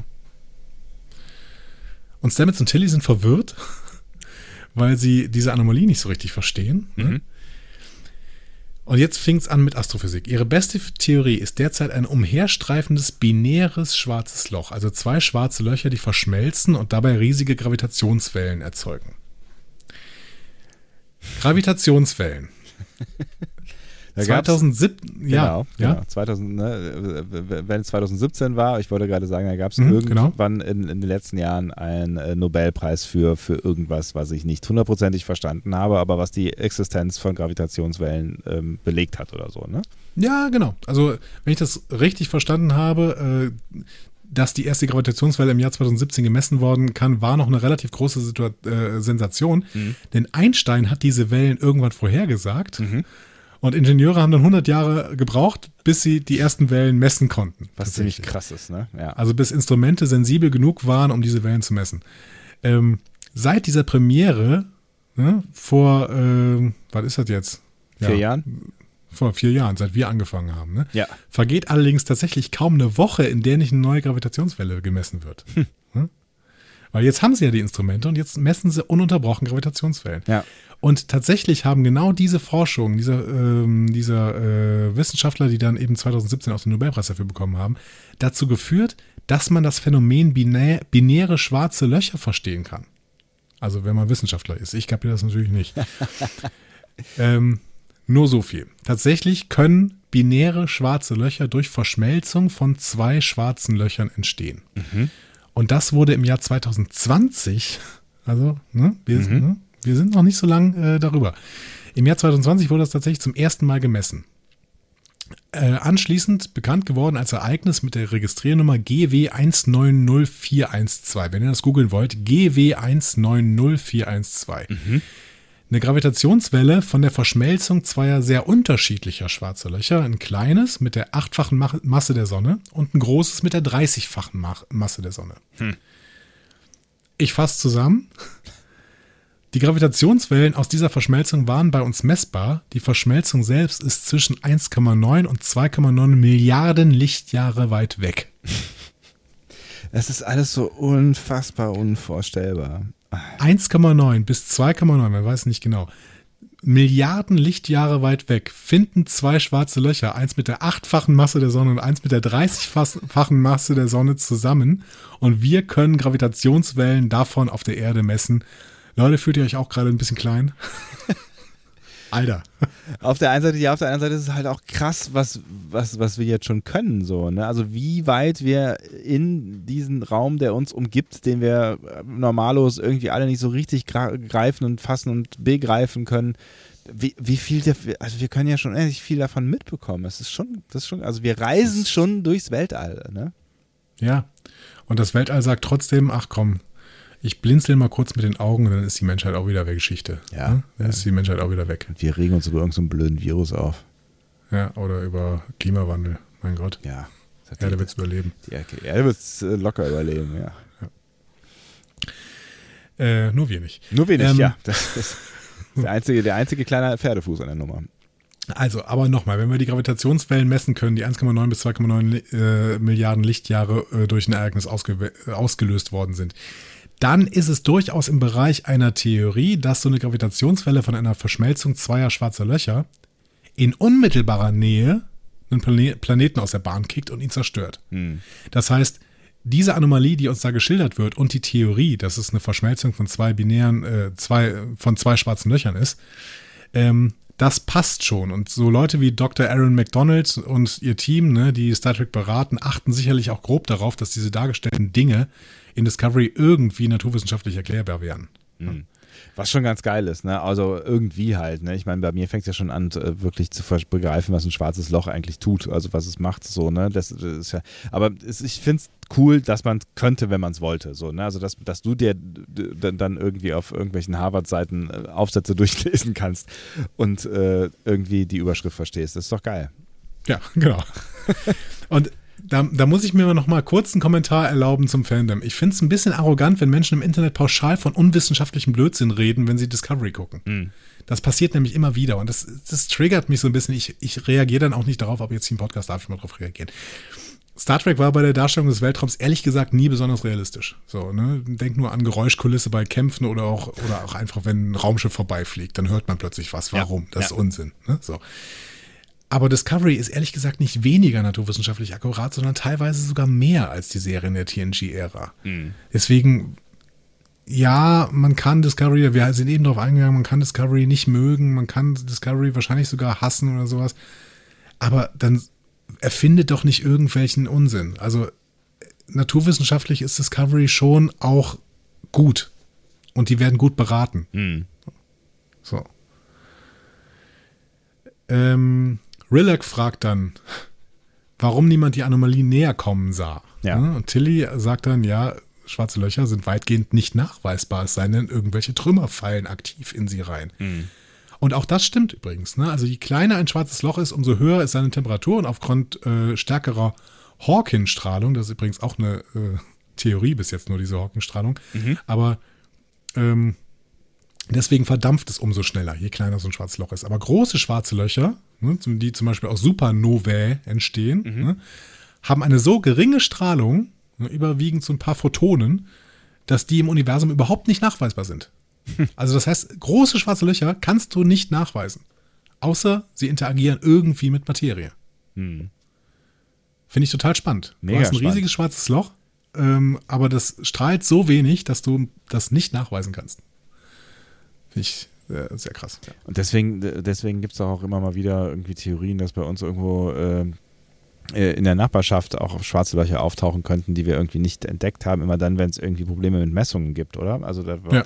ich weiß nicht mehr, was war das? Ging es da um Pluto? Ne? Ich ging, es ging irgendwann mal darum, dass irgendwas, irgend, irgend, irgendwas nicht so richtig erklärbar ist und man vermutet, dass irgendwo noch ein kleines schwarzes Loch im Hintergrund eine Rolle spielen könnte. Aber ich weiß nicht Ja, mehr, ich habe da auch irgendwo, genau, irgendwo Ja. auf, einem, auf einen, einen Mond von einem großen Planeten im Sonnensystem oder sowas, ne? Dass Ja. da irgendwo in der Nähe vielleicht so ein kleines schwarzes Loch, wobei das kleine schwarze Loch ja eine hohe Temperatur hätte oder sowas, Ja, ne? ja. Ich weiß Ja, aber ich bin mehr. auch wieder, ast astrophysisch bin ich wieder ganz, ganz klar, ähm, astrophysikalisch bin ich an meinen Grenzen und semantisch offensichtlich auch. Ähm, deswegen ähm, mehr als das, diese paar Sachen, die ich jetzt hier gesagt habe, möchte auch gar nicht weiter ausschütten. Ähm, ich habe mir allerdings einen äh, Termin gemacht tatsächlich mit so ein paar Astrophysikern, die hier in einem ähm, Nachbarort äh, ein, ähm, eine Sternwarte betreiben. Oh, Also ich habe, sagen wir so, ich habe bei denen angefragt und äh, habe Bock, mich mal mit denen ein bisschen über schwarze Löcher zu unterhalten. Und vielleicht weiß ich ja bis dahin auch mehr über diese Anomalie und kann mal mit denen darüber reden, wie sinnvoll sie diese Anomalien empfinden. Und wenn ich das machen kann, dann nehme ich auf jeden Fall ein Mikro mit und dann äh, finde ich hört ihr super. das hier, was die so erzählen. So. Ähm, Fände ich mal spannend. Ja. Mm. Stamets stellt jetzt holographische Simulationen vor, die auf der Theorie basieren, ne, diese binären schwarzen Löcher, und die dann zu erklären scheinen, was mit Quajon passiert ist. Und in dem Moment betritt Book den Raum. Ungünstiger Moment, ja. Ja, unangenehme Atmosphäre. Alle gucken sich so ein bisschen beschämt an. Ähm, hm, ja. Und er sagt, ja, weiter, weitermachen bitte. Ja. Und dann macht Stamets weiter und die Simulation zeigt tatsächlich die Zerstörung von Quajon. Mhm. Kein Planet könnte solchen Belastungen standhalten. Schwieriger Moment für Book. Aber er trägt es mit Fassung. Ja, und ne, dann, ich meine, irgendwie ist das ja auch nochmal ein Moment, wo, äh, also klar weiß noch keiner so genau was, aber auch da müsste er eigentlich dann relativ klar äh, realisieren, dass er da jetzt auch nicht mehr viel dran hätte ändern können. So, ne? Klar hätte man überlegen können, ne, wäre es vielleicht was anderes gewesen, wenn er da noch die beiden äh, mit irgendwie ins, aufs Schiff genommen hätte, also seinen Neffen und seinen äh, Bruder, ne? Aber ähm, ja, hätte, hätte Fahrradkette so. Ich meine, wo hätte von solchen Dingen geht halt niemand aus. Es ist eine, eine, eine, Nee. eine Naturkatastrophe und die passieren halt dann, wenn sie passieren. So, ne? Genau, machst du leider nichts. Ja. Hm? Die neuesten Modelle deuten jetzt darauf hin, dass die Anomalie in das Riskit-System eindringen könnte und Rillac ordnet so eine sofortige Evakuierung an. Mhm. Wir erfahren leider nicht mehr über das Riskit-System und kennen es auch aus Star Trek noch nicht. Finde ich ein bisschen schade, weil die Frage ist, wie viele Leute müssten denn da evakuiert werden? Wie viele Planeten gibt es da? Ne? Falls da auch nur annähernd ein so bevölkerter Planet wie zum Beispiel Romulus ist, dann ist es ein schöner Satz, ja, mach mal Evakuierung, ne? Aber wir wissen, Picard hat da mehrere Jahre für gebraucht, um irgendwie dieses System zu evakuieren mit 37.000 Schiffen und es war eine riesige humanitäre Katastrophe, wenn man davon sprechen kann. Humanitär, weiß ich nicht. Ja. Ähm, das heißt, da wären vielleicht noch zwei, drei Sätze zum Riskit-System ganz spannend gewesen irgendwie. Ja, also ne, das ist das, das klang das klang so easy, ne? Ich habe dann auch gedacht so irgendwie wie will man irgendwie ein System mit äh, Planeten evakuieren, mal abgesehen davon, dass es wahrscheinlich Monate dauert, äh, müssen diese Menschen äh, äh, Wesen ja irgendwo hin, so, ne? Also die, Ja. die, die müssen ja irgendwo untergebracht werden, ne? Ja, genau. Und wohin soll das gehen? Ne? Ja. Also, hm, ja. Schwierig. Schwierig, schwierig, schwierig, schwierig. Gut. Ähm, Andere Sternenflotten-Captains haben dann irgendwelche äh, verschiedensten Fragen. Es kommt so ein bisschen Unruhe auf. Das Problem ist, niemand hat Antworten. Ja. Und äh, der einzige Weg, Antworten zu finden, sagt Burnham dann, äh, liegt wohl darin, mehr Daten sammeln. Hm? Und dann sagt die Präsidentin von NIVA, Terina, sie ist wieder da, Ja. ich habe mich gefreut. Natürlich. Sie bietet äh, die Dienste des NIVA Wissenschaftsinstituts bei der Analyse aller Daten an und sagt, ja, wir sind zwar kein Mitglied der Föderation, aber jetzt haben wir hier eine riesige Krise und da sollten wir doch alle zusammenarbeiten. Ja, betrifft uns ja auch irgendwie alle. Und damit sind wir ein Stück weit bei dem, was du irgendwann mal in Staffel 3 prophezeit hast, nämlich, dass Niva vielleicht bald äh, Mitglied der Föderation wird. Wer weiß. Möglich. Ne? Ich hatte es ja auch ähm, nach dem Trailer so ein bisschen vermutet. Ähm, es ist aber vor allen Dingen ein schöner Satz für die Krisen unserer Zeit. Ne? Mhm.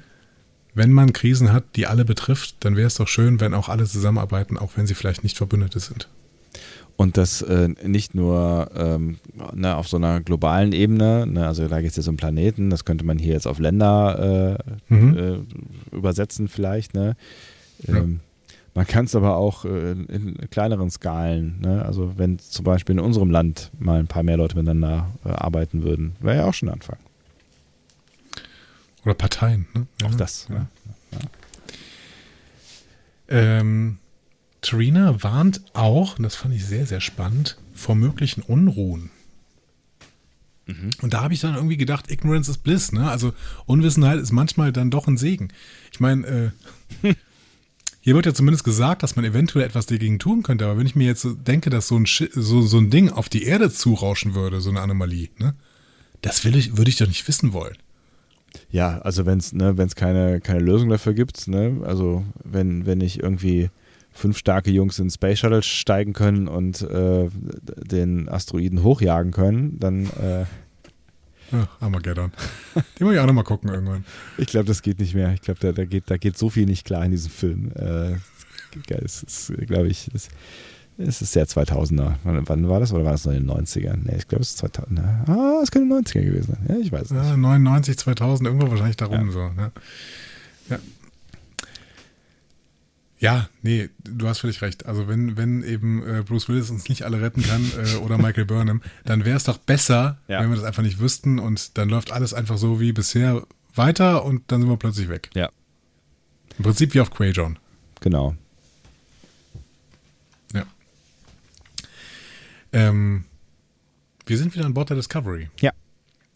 Und Tilly Körper Klaus da gerade so ein bisschen rum, als sie Saru zum ersten Mal wieder sieht. Ne? Sehr unsicher. Ja, Unsicherer als je zuvor, könnte man fast sagen, für Tilly. Ja, ich meine, unsicher war sie immer schon, aber sie, also sie wirkt jetzt immer noch, also sie wirkt gerade noch weniger äh, in solchen Momenten, äh, also da ist sie, da findet sie noch weniger zu sich selbst als sonst schon so, ne? Und wie ich in der letzten Folge vermutet habe, die existenzialistischen Gefühle kommen hoch. Ne? Kleinheit im Kosmos, Irre Irrelevanz, Sinnlosigkeit und so. Ne? ja, ja. Ähm, es war ein bisschen abzusehen, aber ähm, mal gucken, ob irgendwann Rios vorbeikommt und sie zusammen ein Glas Pisco Sour trinken. Ich weiß es nicht. Ähm, Saru betont auf jeden Fall, dass es relevant ist, was jeder von uns tut. Aber ehrlich gesagt, ein Argument bringt er nicht. Nee, ist richtig. Äh, wir, sind, wir sind Sternflotte, hätte er noch sagen können. Das ist das, was wir tun. Wir sind relevant.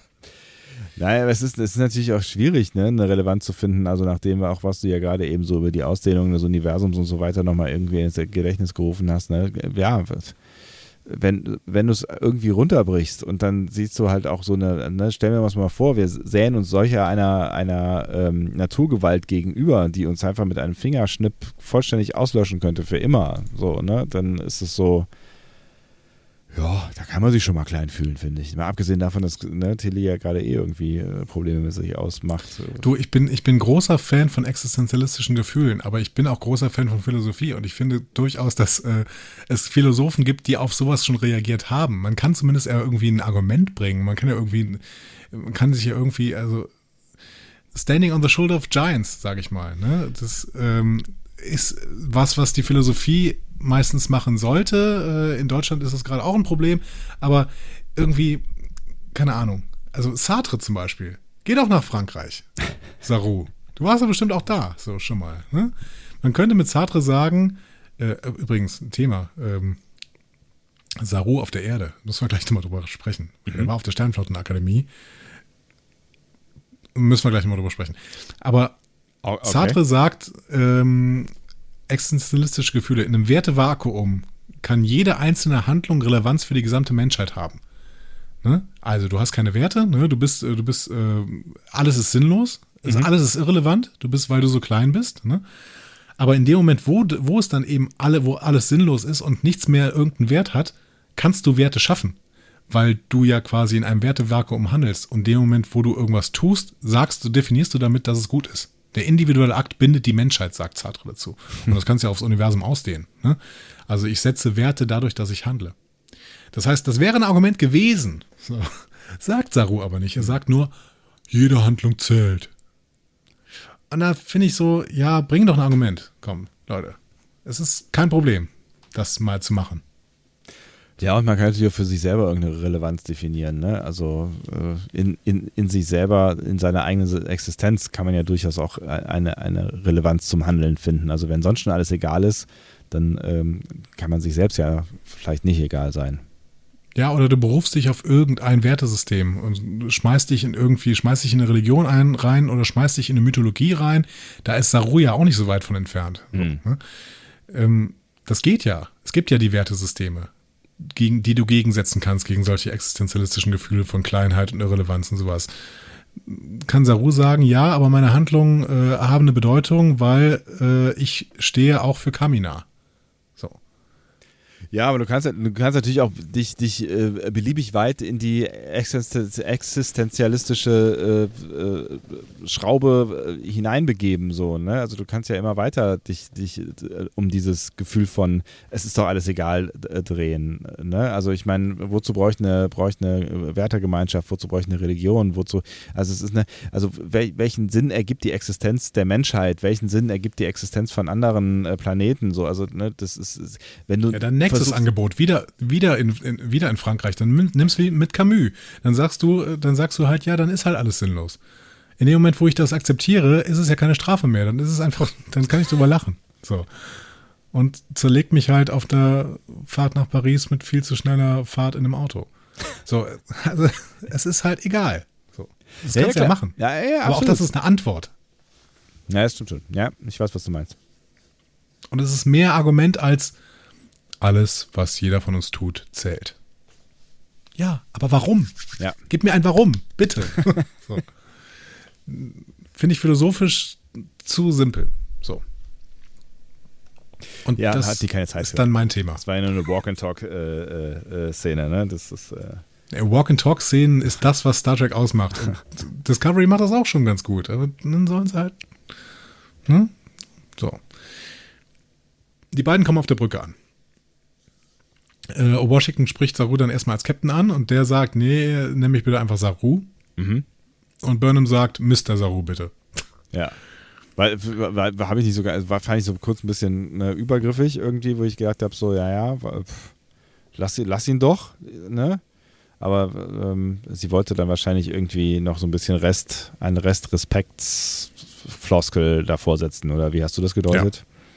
Sie wollte Saru ein bisschen in den Star Trek-Kosmos äh, einbinden, wie bei Mr. Spock oder Mr. Worf oder Mr. Tuvok oder Mr. Neelix. Wenn du nur einen Namen hast, setz einen Mr. davor und du bist ein Star Trek-Captain. Ja, ich muss natürlich auch direkt an Mr. Spock denken, ne? Aber Ja. ja, ähm, ja ich finde Mr. Saru auch, so, so völlig okay. Ja, finde ich, finde, genau, ich kann auch damit leben. Ähm, dann hält Burnham eine kleine Patersrede vor der Crew. Ne? Ja.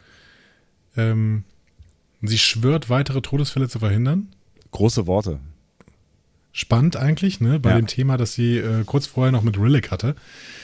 Ähm, Discovery nutzt dann den Sporenantrieb, um in die Nähe der Anomalie zu springen. Ähm, und dann wird ein polarisierender spektrographischer Filter auf dem Bildschirm angeschaltet und er enthüllt die Anomalie und die Crew ist deutlich verunsichert. Ja. Das sieht man. Ja, es ist halt, es ist halt irgendwie groß, was man, also ne, man sieht ja, also es ist immer schwer zu sehen, was, was man da so sieht auf diesen äh, Screens, ne, weil es ja irgendwie beliebig vergrößerbar und verkleinerbar ist, aber offensichtlich sind sich alle darüber bewusst, dass es was ziemlich Großes ist, was sie da sehen und was äh, ziemlich verrückt aussieht, ne? was ja auch so, so viel Zeug quasi in sich noch mit rumschleppt und so.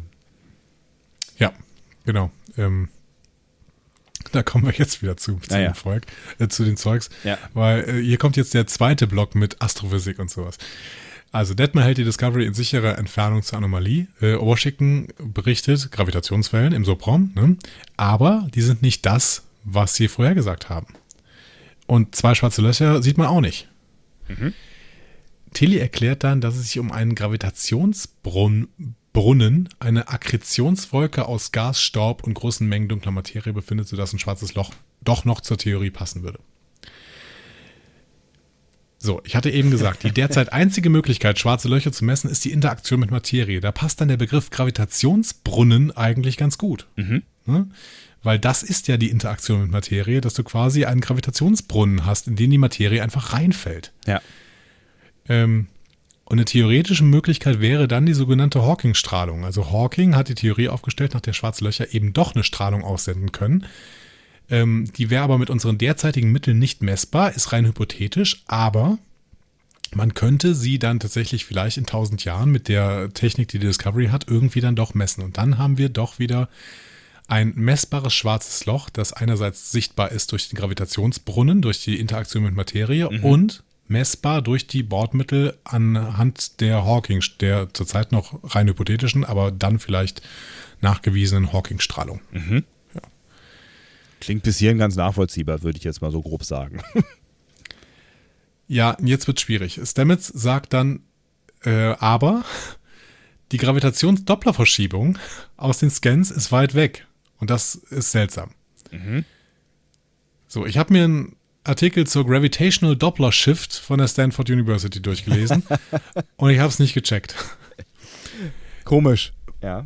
Was ich gecheckt habe, Schwerkraft kann einen Doppler äh, ne- kann eine Dopplerverschiebung auslösen, die man, die wollen die aber eigentlich nicht so nennen, weil eine Dopplerverschiebung eigentlich immer aus Bewegung heraus entsteht, aber reine Schwerkraft noch keine Bewegung ist. Also mal ganz kurz, ne? Doppler-Effekt ist dieses Dings, wenn du einen Krankenwagen vorbeifahren hörst und ähm, dann verändert sich der, das, was du hörst, also der Schall in Bezug Genau. zu dir. Ne? Dann also verändert Genau. sich die Tonhöhe quasi ähm, des, des Schalls. Das heißt, das ist die Bewegung, die da die, die Rolle spielt. Genau. Genau, das kommt eben aus Bewegung heraus. Und ein, ähm, man kann aber irgendwie bei einer, bei Gravitationsverschiebungen auch von einem Doppler-Effekt sprechen. Das hat dann irgendwas mit verschiedenen Frequenzbereichen von verschiedenen Gravitationsbereichen zu tun. Aber das habe ich nicht verstanden. Und dann habe ich, äh, dann habe ich mal zumindest einen Physikkollegen äh, gefragt und der konnte es mir auch nicht erklären und hat mir dann hat mir dann gesagt, frag doch mal die Astrophysiker von dem äh, von der Sternwarte da hinten. Und dann habe ich denen eine Mail geschrieben und mal gucken, ob die irgendwann antworten. Aber ich glaube, sie werden irgendwann antworten, weil die eigentlich sehr sehr nett sind. Und dann spreche ich sie zum Beispiel auf die Gravitational Doppler Shift an. Vielleicht sagen sie dann raus. ja.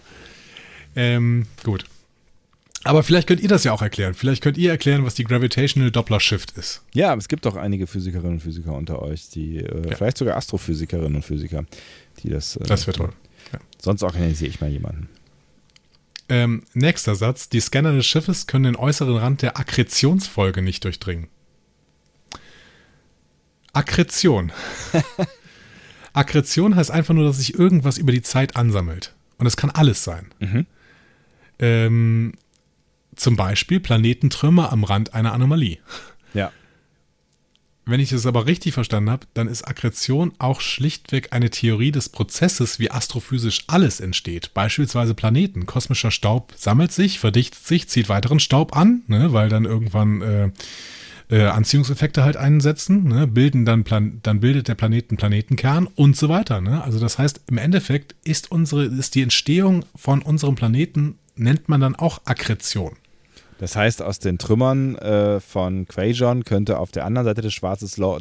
Was kommt? Was ist eigentlich auf der anderen Seite von einem schwarzen Loch? Kommt das irgendwo wieder raus, das Zeug? Nein, nein, nein. Ein schwarzes Loch ist tatsächlich ja, ähm, also anders als das zum Beispiel in verschiedensten Science-Fiction-Büchern beschrieben ist, wie zum Beispiel bei Mark Brandes bei den Weltraumpartisanen, die fliegen irgendwann da rein in so ein äh, schwarzes Loch und da drin ist dann ein Planeten, wo sie drauf leben können.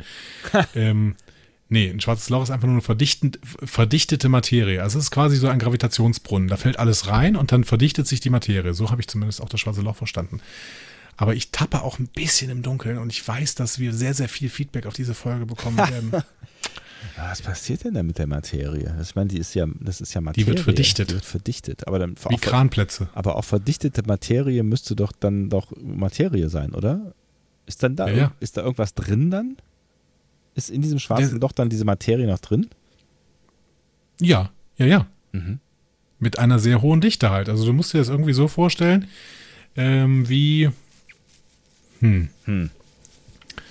wie, keine Ahnung, du hast ganz, ganz viele Smarties, ja, Ja. und die drückst du zusammen mit einem Kolben. Vorher hast du eine gewisse Ausdehnung, so, und nachher ist es weitaus verdichteter unten auf dem, auf dem Boden dieses Kolbens. So. Der gesamte Kolbenbereich ist das schwarze Loch und äh, der, der Trichter, durch den du die, ähm, durch die du die Smarties reingefüllt hast, ist quasi der Gravitationsbrunnen. So, bei uns, also wenn du dir das so ein bisschen vorstellst, ist es bei uns so, dass, die Gravi dass unsere normale Gravitation die Smarties dazu bringt, dass die unten in diesen Trichter reinrutschen und dann unten festgedengelt werden. Ja. Und im schwarzen Loch wäre das, würde diese Gravitation quasi von diesem schwarzen Loch selber ausgehen. Das zieht es quasi an. Und die werden dann unendlich weiter verdichtet? Unendlich glaube ich nicht, aber irgendwann wird das schwarze Loch, glaube ich, größer und dann entsteht irgendwie äh, Energie und es wird heißer oder so. Äh, aber Waren das war kleine jetzt schwarze Löcher heißer, hast du das nicht eben gesagt? eben, Ja, okay, ich sehe schon, weil verdichteter, glaube ich. wir, ich, ich sehe schon, also wenn wir da wirklich eintauchen wollen würden, so, ne, ähm, da brauchen wir Hilfe. Keine, äh, ne, also Wir brauchen definitiv Hilfe. deine, deine, deine Recherche äh, in allen Ehren. In allen Ehren, genau. Ja. Ja, Ähm, aber äh, ich meine, für die Folge ist es jetzt erstmal gar nicht so relevant, ne? aber es ist auf jeden Fall spannend äh, zu sehen, dass da irgendwas hintersteckt. Also, dass die mit wirklichen astrophysischen Begriffen hier arbeiten und ähm, dass vielleicht sogar die Dinge, die sie da erzählen, Hand und Fuß haben. So, ne? Haben können, wobei es ja am Ende der Folge alles so ein bisschen relativiert wird, aber dazu später mehr. Ja. Um jetzt notwendige Daten zu erhalten, muss man in diese Akkretionswolke, also diese Wolke von Materie, die irgendwie diese Anomalie ansaugt, da muss man jetzt irgendwie reinfliegen. Und wenn man sich jetzt vorstellt, dass so eine, so eine solche Wolke aus aller möglichen Materie besteht, ähm, die, sie, die sich am Rand der Anomalie so sammelt, dann ist es halt nicht cool für die Discovery. Ja. So. Weil die Discovery ist viel zu groß und könnte dann nicht da durchnavigieren. Sagt auch Detmer. Ja. Und äh, laut äh, Saru, äh, Saru sagt ja noch, ja, dann lass doch Dots da reinfliegen lassen. Ne? Und das geht wohl auch nicht, weil Kommunikation nicht möglich wäre. Und ehrlich gesagt, das gibt im Nachhinein sehr, sehr wenig Sinn, finde ich. Also erstens ist Zora in den Dots. Die haben also die Sphärendaten und hochentwickelte KI, sodass sie auch selbst klarkommen könnten. Und zweitens geht dann auch Book später mit einer Fangleine da rein. Also müssten das ja auch die Dots können. Ja, und wenn irgendwas funktioniert über die ganze Zeit hinweg, ja, dann ist es Kommunikation, weil ja auch Stamets, der ja gar nicht da ist, sondern ne, per Datenstream ja äh, da reingeprojiziert wird, der ist ja auch die ganze Zeit da. Bis zu einem gewissen Moment. Dazu später mehr. Auch das finde ich problematisch. Gut. ähm, man muss außerdem noch die Frage stellen, gibt es eigentlich keine Sonden mehr? Stimmt. Ja, was denn damit Warum eigentlich schießen, schießen die nicht eine Sonde da rein? Worf hat in jeder Folge, in jeder, in jeder TNG-Folge mindestens eine Sonde irgendwo hingeschossen. Ja. Und wenn nur nach zehn vorne, um Bier zu holen. Genau. Schieß mal, schieß mal eine Sonne ins 10 vorne. Guck mal, ob keine da ist. Ähm, ja. Also, hier wollte das Drehbuch unbedingt äh, Book in, in dieser Akkretionsfolge sehen. Ja. Ähm, und das haben sie schlecht erklärt, finde ich. Ja. Ja, das war so ein bisschen, ne, dann wird ja noch über ein Shuttle philosophiert und dann ist das ist dann wiederum nicht irgendwie nicht wendig genug, ne, glaube ich, oder Genau. sowas. Also es ist so ein bisschen, ja, es ist so ein bisschen, haben sie sich das da, da so hinkonstruiert. Das Gefühl hatte ich schon auch, ja. Book bietet auf jeden Fall sein Schiff an. Das ist groß genug, um durch die Wolke zu navigieren und klein genug, um den meisten Trümmern auszuweichen. Und es hat ja und es kann ja auch seine Form ändern. Ne? Genau, das hat natürlich einen Vorteil. Genau. Burnham befiehlt jetzt Detmer und Stamets, sich darauf vorzubereiten, hineinzugehen. Und Book sagt, ähm, Burnham, ähm, Pri Private bitte. Private Gespräch. Time. Genau. Und ähm, ja, Burnham sagt Book, dass der Pilot einen klaren Kopf haben muss. Und sie Mhm. hat mehr als einen Punkt, finde ich. Unverantwortlich, dass Book überhaupt dabei ist, dass der da überhaupt mitfliegt. Hin. Ja, Finde ich schon super schwierig. Ja. So. Ja, und dann sagt Book, ja, ich bin kein Mitglied der Sternenflotte und ich brauche deine Erlaubnis nicht. Äh, ich will das machen. Ja, schwierige Situation, in die er sie da reinbringt, ne? Ja, voll. Er hat halt das Gefühl, er will der Zerstörung von Quajon irgendwie sowas wie einen Gin, äh, einen Gin, genau, einen Sinn geben. Gib dein Leben Cheers. einen Gin. Ähm, die, die richtige Erfassung der Daten beim ersten Mal kann ihnen irgendwelche wichtigen Informationen äh, geben, die helfen könnten, andere Welten zu retten. Ja, ist ein Punkt. So. Ja. Dafür muss er es aber nicht selber machen. Ähm, und wenn er das für sein Ego braucht, alles schön, aber äh, er riskiert damit ganz, ganz viel, was die Mission irgendwie äh, gefährden könnte. Ähm, Das, ein, Schwierig. das einzige Argument, was er halt hat, ist, dass er mit seinem Schiff äh, am besten umgehen kann und äh, einfach ein äh, Top-Pilot ist. So, ne? Das ist das einzige, äh, einzige Argument, was ich so halbwegs zählen lassen würde, wobei wir ja auch wissen, dass Detmar ein guter Pilot ist und ähm, oder eine gute Pilotin äh, ist und dass Mhm. im Zweifel Michael ähm, ne, also in der letzten Folge haben wir ja, äh, ist ja Michael irgendwie mit dieser Drohne da oder mit diesem, diesem, dieser Biene da losgeflogen, weil sie das noch besser konnte als Detmar. Also hätten wir offensichtlich ja zwei äh, Alternativen gehabt, die es wahrscheinlich auch hinbekommen hätten. Ähm, ja, es ist, es ist eine, es ist eine schwierige Situation, ähm, die, für die Michael unmöglich eine Lösung finden kann, jenseits eigentlich von, nee, du fliegst nicht. Und zwar einmal auf der privaten Ebene, ne, wo, wo sie ihm eigentlich hätte sagen müssen, Alter, das geht nicht klar, weil du bist traumatisiert und du kannst ja nicht irgendwie äh, dein, dein Leben und damit auch unser aller Leben riskieren und auf der beruflichen Ebene schon gar nicht, weil er ja ähm, ja, wie du gerade ja schon gesagt hast, weil, weil er halt irgendwie eine tickende Zeitbombe ist, wie sich ja dann auch, auch äh, herausstellt. Allerdings äh, ja, hat sie dann wenig Mittel irgendwie zu reagieren, nachdem Book gesagt hat, so, ja, du kannst mir aber nichts befehlen. Ähm, I don't care, weil ich bin die Sternflotte. Also dann, dann stehst du halt irgendwie blöd da. Und das ist halt eine doofe Konstellation in äh, dem Moment. Und er sagt Deswegen ja, sage ich, der hätte, der hätte Ja. überhaupt nicht dabei sein dürfen. ja, ja. Er sagt ja noch, sperr mich in die Brick. Ja, pf, pf, im Zweifel, weiß ich nicht, keine Ahnung. Dann mach's halt, genau. Ja. Weil Michael, du bist Captain. Ja. Hm? Ja. Ich finde es ich find's schwierig. Ich finde es sehr, sehr schwierig, dass er dabei ist. Ich finde es sehr, sehr schwierig, dass er im Endeffekt diese Mission machen darf. Ähm, ja. Das einzig Gute finde ich, dass Stamets nicht mitfliegt, ehrlich gesagt. Aber Ja. äh, auch das schafft wieder Probleme. Gut. Wir gehen erstmal zu einem anderen Handlungsstrang, nämlich in die Krankenstation. Da zeigen Kalber und Adira Gray gerade, also Gray ist immer noch nur sichtbar für Adira, Ja. ne? ähm, eine holographische Darstellung äh, von Grays neu äh, errichteten Androidenkörper. Ist es eine holographische Darstellung? Ja. Das wäre der Androidenkörper. Nee, das ist eine holographische Darstellung. Das ist äh, eine holographische Darstellung ähm, von dem, was irgendein Künstler gebaut hat. Also es wird irgendwann gesagt, das hat ein Künstler gebaut. Achso, und äh, das wird dann hinterher quasi zusammengebaut und deswegen können sie da jetzt an den Bauplänen mehr oder weniger noch was ändern, weil sie ändern ja gleich. Genau. Mhm. Genau, ja. Gray ist auch total gespannt auf die Möglichkeiten, äh, die er bekommt, wenn er wieder eine körperliche Form hat. Mhm. Einschließlich äh, Host oder Guardian zu werden. Ne? Mhm. Äh, Host ist klar, ne? das sind ja eben, äh, ja, wie Adira äh, es jetzt selbst ist, ne? also quasi ähm, Wirte für die, ähm, Symbionten. für die Symbionten. Ja. Ja. Die Guardians, die kennen wir auch. Das waren die Typen, die in früher in brauner und jetzt in roter Kluft, die sind für die Symbiose-Kommission äh, unterwegs und Mhm. pflegen die Symbionten. ja, und kümmern sich auch um die Höhlen von Mak Allah. und, und äh, genau, sorgen dafür, dass diese Milchsuppe da irgendwie äh, hübsch ist und so, ne?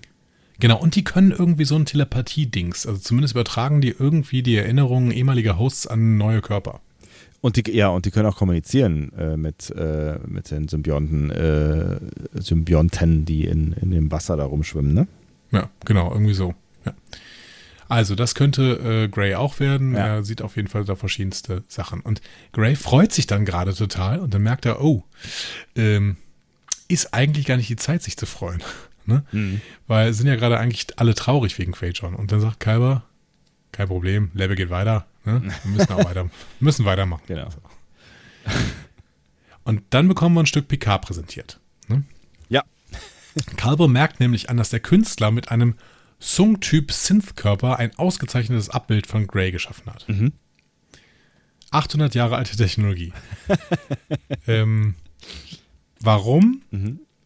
Das ist ganz oft nicht mehr probiert worden, ne, weil offensichtlich, äh, nachdem das mit Picard einmal geklappt hat, äh, initiiert von Altan Inigo Sung, ähm, ist danach die Übertragung von ähm, Bewusstsein auf Sinntkörper ganz, ganz oft äh, schiefgelaufen. Mhm. Und dementsprechend hat man das irgendwann nicht mehr versucht. Hm. Finde ich eine interessante Aussage, weil in Star Trek haben wir ganz, ganz oft gesehen, wie das funktioniert hat. Also Stimmt. die äh, Erfolgsrate vor dieser Episode hat fast 100 Prozent. So. Und wir haben ein paar von diesen Episoden ja schon besprochen. Also zum Beispiel What Are Little Girls Made Of. So. Stimmt, Hat ja. das ziemlich gut funktioniert. Ja. Es gibt auch noch andere, The Shitsuit Man oder Inheritance. Also es gibt ganz viele ähm, Episoden in Star Trek, wo das funktioniert hat. Bewusstseinsübertragen auf synthetische Körper. Aber vielleicht ist das, ist das, hat das was mit dem, diesem, genau diesem Sung-Modell zu tun. Ja, aber dann nehme ich halt das Modell aus What Are Little Girls Made Of. Ja, vielleicht. Ja, tausend Jahre alte. Technik. Gut. Ähm, Aber es war, ich fand es ganz schön, dass sie das eingebunden haben, irgendwie. Das war Ja. irgendwie, das hatte, hat so ein bisschen, hat so ein bisschen nochmal ja, so, so einen Bezug äh, aufgemacht. Das mag ich irgendwie ganz gerne. Ich finde interessant, wie sehr der Golem irgendwie den Trillfähigkeiten entspricht, weil in Picard, in, in der ähm, in Arcadia Ego äh, am Ende von Picard, Ja. kriegen wir erklärt, der ist mit dem Original identisch, abzüglich der Gehirnanomalie. Die hat man rausgenommen. Ja. Und hier, Grays Körper soll dann offensichtlich auch identisch sein, nachher abzüglich dieser Warze, die äh, Ja. der da weghaben will, ne? oder äh, Muttermal oder so. Ja. Ähm,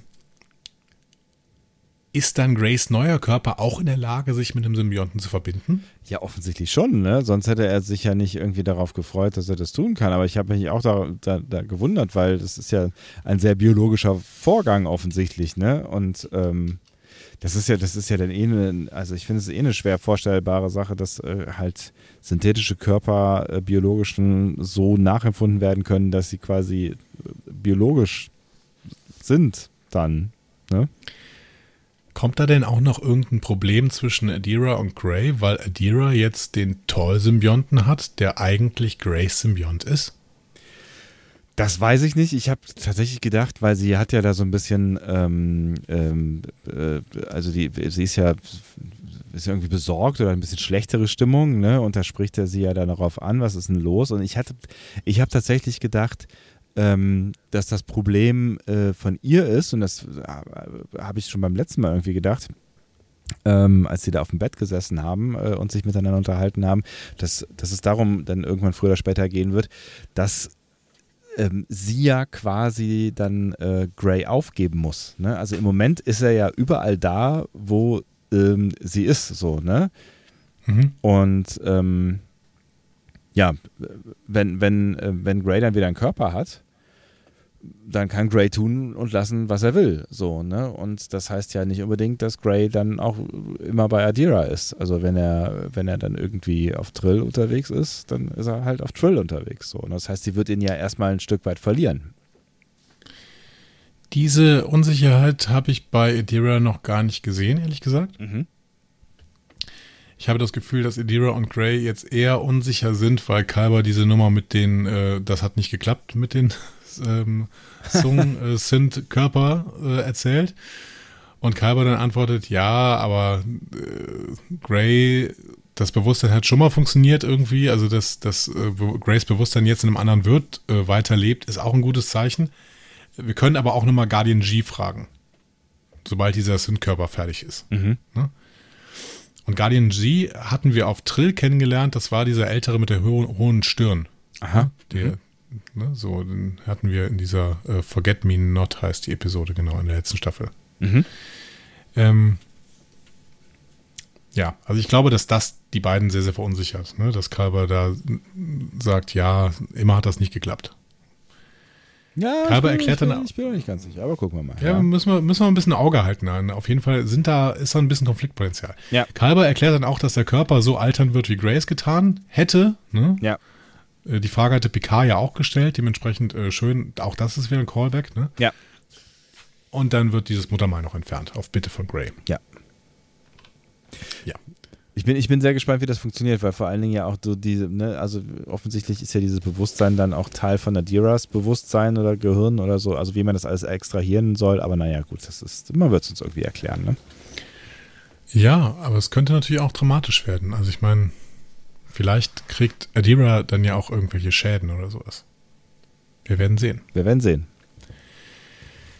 Burnham hat sich auf jeden Fall ein Holodeck in ihren Bereitschaftsraum bauen lassen. genau wie Picard auf der La Sirena oder wie Janeway auf der Voyager. Ja. Ähm, und da ist sie jetzt gerade am Lake Huron auf Niva, direkt bei den Klippen von Surak. Da ist nämlich offensichtlich die kleine Michael früher immer weggelaufen, wenn sie ihre Eltern vermisst hat. Und ich erinnere mich, einmal haben wir dieses Weglaufen sogar gezeigt bekommen in If Memory Serves. Da ist sie allerdings äh, nicht an die Klippen von Surak gelaufen, sondern in The Forge, also so eine Wüste mit elektrischen Sandstürmen in, mit tiefen Wäldern, wo Monster wohnen und sowas. Ne, aber ähm, zweite Staffel, da haben wir gesehen, dass ähm, Burnham früher immer gerne weggelaufen ist. Und ich meine, wir haben es auch in dem Shorttrack The Girl Who Made the Stars ja gesehen. Ne? Da wird es irgendwie auch erzählt. Ja, das, oh, das weiß ich nicht mehr genau. Ja, kann sein. Dann kommt Saru zu ihr, zu Burnham, und äh, Burnham bittet Zora, das Holoprogramm zu deaktivieren. Hm. Und wir so, hä? Zora? Wo kommt das jetzt her? Ja, offensichtlich hat der Computer sich selbst diesen Namen ausgesucht, sagt Burnham zu Saru. Ja. Und ich bin immer noch gespannt, wie Discovery irgendwann den Turn so hinbekommt, dass alles passt in Bezug auf Calypso. Ja. Und ob sie es noch hinkriegen, ne? Also, ja. Ich glaube im Endeffekt, dass wir die, ähm, dass wir schlucken müssen, dass die Discovery eigentlich mittlerweile anders aussieht. Ja, wahrscheinlich, ne? Also das ist, das ist ja auf jeden Fall der. Also ich weiß nicht, ob sie da nicht dran gedacht haben äh, oder ob sie es auch bewusst einfach äh, äh, in Kauf genommen haben, quasi. Aber ähm, ja, ich vermute auch, dass das, das ist äh, die Pille, die wir schlucken müssen. Aber alles andere kann noch funktionieren und ich habe das Gefühl, es wird auch funktionieren. Ähm, Burnham fragt Saru nach einem Rat zu Books Anliegen. Ne? Denn ähm, sie sagt dann auch, als Captain wäre er durchaus der Richtige, aber ist halt unzurechnungsfähig wegen Quajans Zerstörung. Ja. Und Saru sagt, ja, da mach eine Leine dran, da geht das schon. Und das ausgerechnet von Mr. Mr. Regelbuch äh, Saru, ne? Ja, es ist, äh, es ist komisch, aber wir müssen das jetzt nicht tot diskutieren. Ja. Ähm, es ist ein bisschen komisch. Burnham hat dann auch entschieden, Book darf fliegen, Stamets soll mitfliegen, findet der auch so semi ne? und äh, betont dann so, ha, das ist gleichbedeutend, ähm, mich aus einer Luftschleuse zu sprengen. Da ist es endlich, weil in dem Moment habe ich tatsächlich gedacht, als die da so aufeinandertreffen, das erste Mal ja jetzt, äh, so, so, dass wir es irgendwie mitbekommen, dass er noch einigermaßen gut gelaunt ist. Ne? Also er macht ja, er macht ja einen durchaus wohlwollenden, aber gut, ne? es sind ja auch mindestens fünf Monate vergangen, ne? wer weiß, was vorher passiert ist, aber irgendwie äh, hatte man so, finde ich, am Anfang dieser Szene den Eindruck, dass die okay Wir haben es miteinander vergessen. sind. Ja, ja, genau. Ja, Hm. genau, ne? so, genau. Oder die haben es vergessen, genau. Das war auch der Gedanke, der mir durch den, durch, natürlich durch den Kopf geschossen ist. So, ne? Aber wir sehen hier, Stamets hat damit noch nicht abgeschlossen und da kommt noch was. Ja. Und auch wenn es so ein, so ein un, unverhohlener Scherz war, ne? wie Kalber dann ja hinterher noch irgendwie klarstellt, äh, so witzig war das nicht. Stamets, ja. Ja. Was? Genau. Er sagt dann ja auch, äh, too early, too early. Ja. Ähm, aber Stamets hat ja auch durchaus ein Argument, warum er nicht mitgehen sollte. Ne? Er sagt dann, ja, du kannst doch nicht die einzigen beiden Personen in eine lebensgefährliche Mission schicken, die den Sporenantrieb bedienen können. Und da habe ich gedacht, eigentlich ganz schön schlau, dass Book jetzt als einziger Quajon übrig geblieben ist. Weil ansonsten hätten ja alle Quajon diesen Sporenantrieb irgendwie fliegen können, weil die ja alle diese Fähigkeit mit dem äh, ähm, mit dieser Interaktion Ja. mit äh, Natur haben. Ja, macht der Nature-Thing. Genau. Aber das reduziert die Anzahl von Leuten, die den Spurenantrieb benutzen können, jetzt wirklich auf zwei. Also plus die, die vielleicht noch irgendwo in, der, in dem Universum verstreut sind. Ne? Aber das ja, ist aber natürlich. Stand jetzt. Genau. Ist natürlich ein Problem auch für den, den Prototyp-Sporenantrieb, der in die Voyager eingebaut werden soll. Ne? Vollkommen. Hm. Also ich meine, es kann natürlich auch sein, dass das ein Sporenantrieb sein wird, der keinen Navigator braucht. Oder man hat irgendwo noch mal ein paar Tardigraden gefunden. Ähm, I don't know. Lieber nicht. Nee. Ripper. Ja. Schöne Erinnerung. Ähm, nein, Burnham sagt, ja, du fliegst auch nicht mit, äh, sondern eine holographische Projektion von dir wird mitfliegen. Der, der Körper bleibt auf Discovery und die Verbindung ähm, zu äh, Books Schiff werden wir schon irgendwie aufrechterhalten, ähm, sodass diese holographischen Signale die ganze Zeit zu senden sind, auch durch die Aggressionsfolge. Und Aber- äh, Kalber soll des, äh, deswegen die ganze Zeit auf der Brücke sein. Genau. Aber äh, ähm, ja, Funksignale zu den Dots geht natürlich nicht. Nee. Und Sonden geht auch nicht. Ja. Und du kannst, du, du hättest ja alles anbinden können, aber gut. Okay. Ja, lassen wir das. Stamets vertraut Kalber an, dass er nicht weiß, äh, was er Bock sagen soll. ne? Weil Stamets halt das mit diesem äh, sozialen Miteinander nicht so gut kann. Geschweige denn nach Quay Johns Zerstörung. Und Kalber ähm, empfiehlt, lass dich von Book einfach durch deine Trauer führen. Und ich frage, kennt Kalber Stamets? Weiß Kalber, dass Stamets nicht halb so empathisch ist wie er selbst? Ja, Das letzte Mal, als wir Stamets empa- empathisch gesehen haben, war in Magic to Make the Sandest Man Go Mad. In der ersten Staffel, da war Burnham gegenüber relativ empathisch und hat mit ihr getanzt irgendwie so. Und danach kam nichts mehr. So. Hat zwar ein bisschen Teenager adoptiert, aber so richtig Empathie, hm, ja, schwierig. Der ist, der ist schon, der ist, ist schon in seinem eigenen Film unterwegs und äh, in seiner eigenen äh, sehr rationalen Welt so, ne? Zumindest oberflächlich. das, Ja. das sehen wir dann auch relativ schnell. Ne? Also es geht los, Stamets aktiviert den Sender, findet sein holographisches Selbst neben einem sehr distanzierten Book an Ja. Bord seines Schiffs. Und Stamets versucht dann echt alles, um bei Bock anzudocken. Ne? Also erzählt dann so, ja, hier und äh, du bist ja auch im Sporenantrieb und wie ist denn das so, wenn du das machst und sowas. Ne? Und Book halt die, hält die Klappe. Dann streichelt Stamets seine Katze, ne? also Grudge. Ähm, Book findet das auch doof und sagt so, ja, äh, pass auf, ne? äh, die, die hasst Hologramme, weil die kann ich nicht riechen. Es klappt alles nicht. Book ist genervt, weil er Stamets für einen Aufpasser hält. Stamets besteht darauf, nee, Alter, ich bin wegen der wissenschaftlichen Expertise Aufseher. Ich, ich, ich kann überhaupt kein Aufseher sein. So. Ah, schwierig. Gut. Ja, Schwierige, schwierige. Kom ja. Kombination allgemein. Books Schiff wird dann an die Discovery gebunden, dann fliegt Book los. Sie treffen relativ schnell auf große Trümmer. Und Empatho Stamets erinnert dann daran, ja klar, die Anomalie ist ja gerade erst durch ein Planetensystem geflogen. Ach ja, ups, dein Planetensystem. Verdammt. Okay. Gute Kombination, ihr beiden. Ja. Ja. Ähm, und als sie dann auch durch weitere Trümmer fliegen, bekommt Book auch tatsächlich wieder Flashbacks. Ne? Also fallende Vögel auf Quajon, ähm, Bilder von Kahim und Lito. Genau. Ja. Es Told you so, Klar. ja. Es war klar, die PTSD ist mehr als da. Ja. Gut. Wir haben, wir haben Worte darüber verloren, warum Book da reinfliegt und warum da überhaupt ein Schiff reinfliegt. Gut. Ja, Punkt. Es wird dann plötzlich ungemütlich auf der Discovery. Es kommt nämlich eine überraschende Subraumgravitationswelle, die schleudert die Besatzung in die Luft, wo sie dann kurz hilflos hängen bleibt. Zora sagt, ja, das kann ich nicht kompensieren. Ähm, und dann ist die Welle plötzlich vorbei und die Besatzung knallt wieder auf den Boden. Und Rammstein-Flammen sprühen von den Konsolen. Oh, das nervt echt ein bisschen. ey. Also jetzt, wo ich, wo ich einmal damit angefangen habe, drauf zu achten, es ist so, Alter, was, ah, egal. Wir Das müssen, ist- wir müssen einen Brief schreiben. Wir müssen alle einen Brief schreiben, äh, bitte an, an äh, Paramount, an CBS Viacom und die denen sagen, die sollen diese Dinger wieder ausbauen. Das ist ja, das ist ja, Ja, ich fürchte, wir müssen jetzt in dieser Staffel damit leben und nach dieser Staffel sind sie wahrscheinlich wieder weg, aber ähm, Es ist- es ist so hatte sch- die Idee, dass es gut aussieht. Es ist so schade, weil diese Szene, die sieht ja echt mächtig aus, ne? Wenn die da Ja, alle die in der stark, Luft ja, die hängen. ich so, auch, ne? Das ist ja, das, das, das, das sieht ja schon geil aus. Und dann, dann das. Die Crew ist verletzt, aber ansonsten ist alles okay. Tilly ähm, erzählt ja, eigentlich hätte die Discovery jetzt nicht betroffen sein sollen. Das checke ich jetzt auch wieder nicht.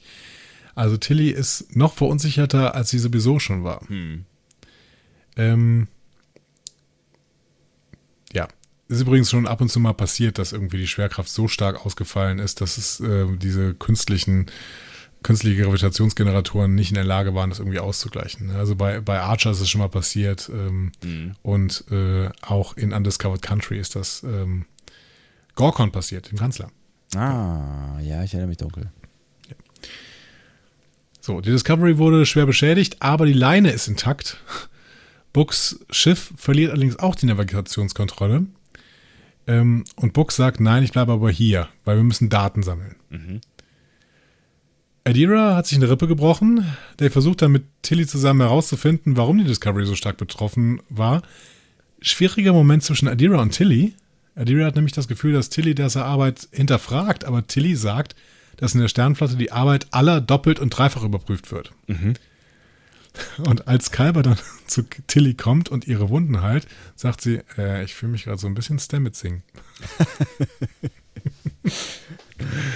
Ups. Ja.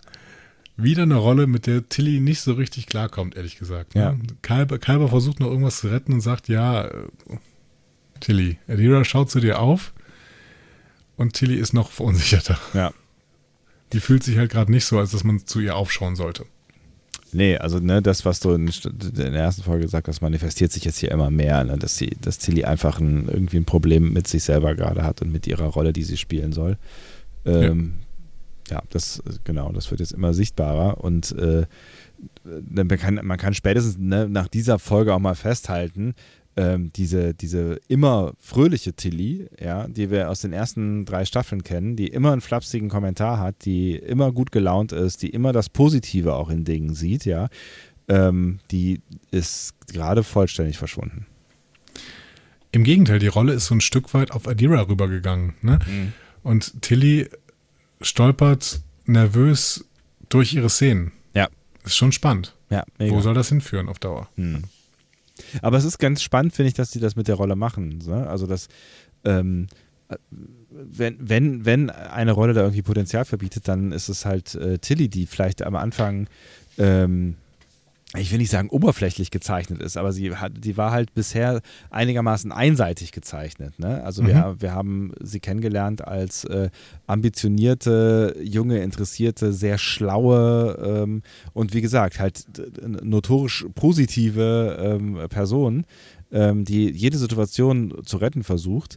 Und das schlägt jetzt halt ins Umgekehrte um und gibt, gibt hier offensichtlich jetzt mehr Facette, mehr, mehr Deepness. Ne? Also sie wird jetzt irgendwie wahrscheinlich auf eine Reise gehen, auf die wir sie begleiten und ähm, die, die, die, durch die wir sie besser kennenlernen. Ne? Aber ich werde gern mit ihr diese Reise machen. Ja. Vor allen Dingen, weil es sich ein Stück weit, ehrlich gesagt, verdient anfühlt aus den letzten Episoden, die wir nicht immer nur positiv besprochen haben, Ja. aber ich finde durchaus, dass Tillys Rolle als Acting Captain, die sie irgendwie nicht so richtig verdient hatte, ähm, dass die so stark hinterfragt worden ist und äh, Osira so sehr Tilly quasi überwältigt hat, dann fühlt es, fühlt es sich mich ein Stück weit verdient an, dass Tilly jetzt an allem zweifelt gerade.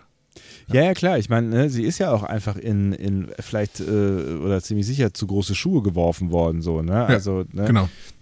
Und das, das macht wahrscheinlich auch irgendwie was mit dir. Ne? Also sie hat jetzt und dass sie dann in dem Moment den Optimismus verliert und nicht mehr, ähm, ähm, nicht mehr jede, äh, jede Situ- Situation zu retten glauben kann. So, was war grammatikalisch eine Katastrophe. Ähm, ne? Ihr wisst, was ich meine. Klar macht das dann irgendwie was, äh, irgendwas mit dir. Ich finde es ich find's nachvollziehbar und spannend. Ähm, auch hier könnt ihr natürlich wieder sagen, wie ihr die Entwicklung von Tilly so findet. Äh, dafür ist ja unsere Kommentarspalte da.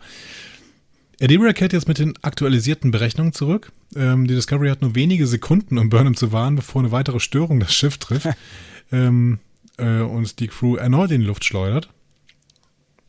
Nilsson äh, berichtet, dass ein weiteres, äh, weiterer Treffer die künstlichen Gravitationsgeneratoren voll, vollständig zerstören würde.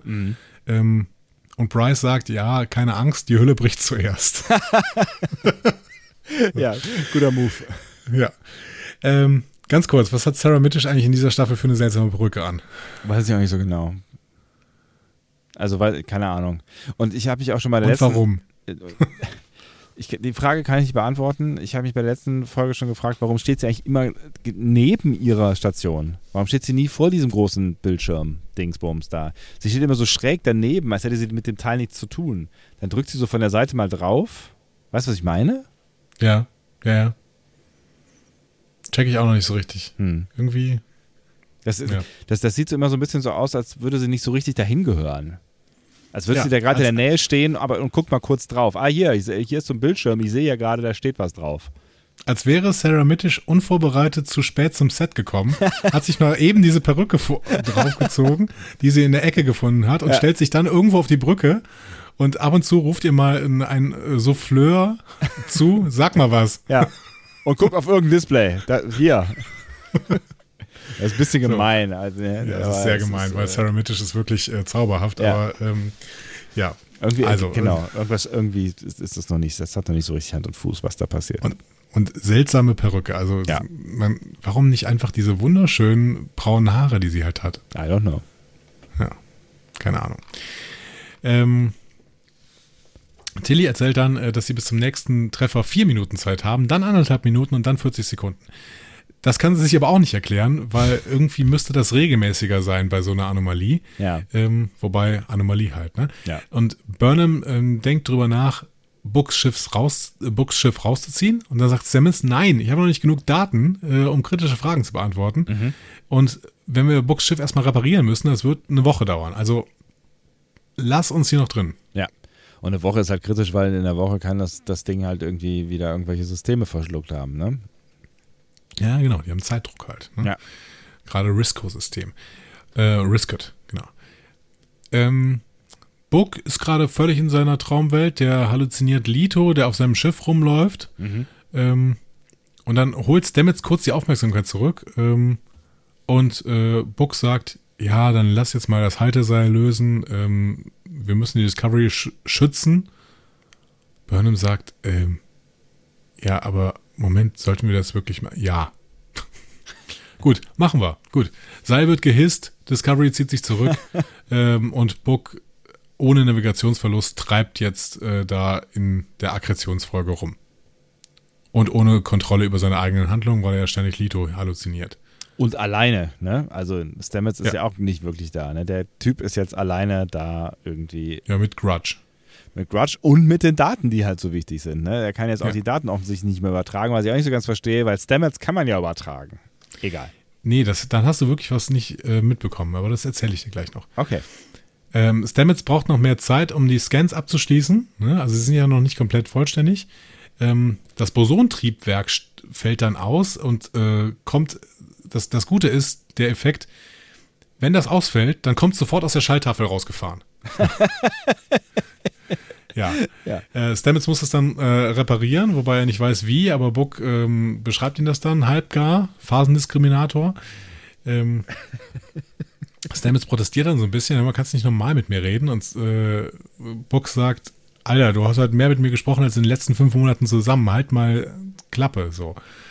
Äh, du hast nur ein verletztes Ego, weil du nicht mehr der Einzige bist, der den Sporenantrieb bedienen kann. Und ich habe mich gefreut. Yeah! Jetzt schon dieses Thema. Ja. Sehr schön. Ja. Das wollte ich nämlich auf jeden Fall diese Staffel hören, diesen Konflikt. Ja, irgendwie, nee, ich meine, klar, wenn, wenn die aufeinandertreffen, dann, dass, dass, dass es vielleicht irgendwie Thema wird, ne? aber ähm, man hat es ja auch so von der ersten Sekunde an gemerkt, ne? dass da diese Spannung ist zwischen, äh, zwischen den beiden, die mehr Ja. ist als irgendwie, wir haben nichts miteinander zu tun. Und dann antwortet Stamets noch, ähm, ja, ich fühle mich aber in, deis, äh, in deiner Nähe auch unwohl, weil du nämlich Kalber und Adira gerettet hast während des Vorfalls mit Osira und ich das nicht konnte, weil Burnham mich vorher ins All rausgeschossen hat. ja, auch das ist natürlich ein Punkt. Ich glaube, die beiden haben noch einiges miteinander zu klären und ich äh, freue mich darauf, es zu sehen. Aber das war, ich fand den Moment, fand ich, fand ich bemerkenswert, weil Stamets ja da jetzt mal sehr offen geantwortet hat. Ne? Das Ja. ist ja also fast untypisch. Ne? Also ein bisschen die Flucht nach vorne äh, äh, begangen und äh, mal über seine Gefühle geredet. So, ne? In dem Moment sind die Scans von Stamets abgeschlossen, aber er kann nicht eine Discovery übermitteln oder sein holographisches Bewusstsein aufgrund einer Kommunikationsblockade zurückgeben. Die Daten leben jetzt nur noch auf Books Schiff Und Stamets holographisches Bewusstsein auch? Ach, das habe ich, das hab ich tatsächlich nicht ge ge gecheckt. Siehst du, das hast du nicht gecheckt. Und Ja. ich habe nicht gecheckt, was, das, was wir die mir damit sagen wollen. Wieso ist das holographische Bewusstsein denn auf Books Schiff? Ich dachte, das ist quasi Streaming, was die da machen. Habe ich auch gedacht, ja. Aber hier wird erklärt, die Kommunikation ist abgerissen und Stamets ist noch da. Hol- Holographisches Bewusstsein, was soll das sein? Ich habe keine Ahnung. Also, da war ich sehr, sehr verwirrt plötzlich. Ähm, und das ist natürlich schade irgendwie. Also, warum. Dieses, dieses Drehbuch wirkt an ein paar Stellen für diese Folge wirklich sehr, sehr bemüht, Situationen herzustellen. So. Und das hier ist eine davon. Das habe ich aber, ne, ich habe ich hab einfach nur nicht, nur nicht verstanden, ähm, also ich habe die, weil die reden ja auch die ganze Zeit noch miteinander. Also die redet ja auch die ganze Zeit, die Discovery hat ja die ganze Zeit Funkkontakt quasi, ne?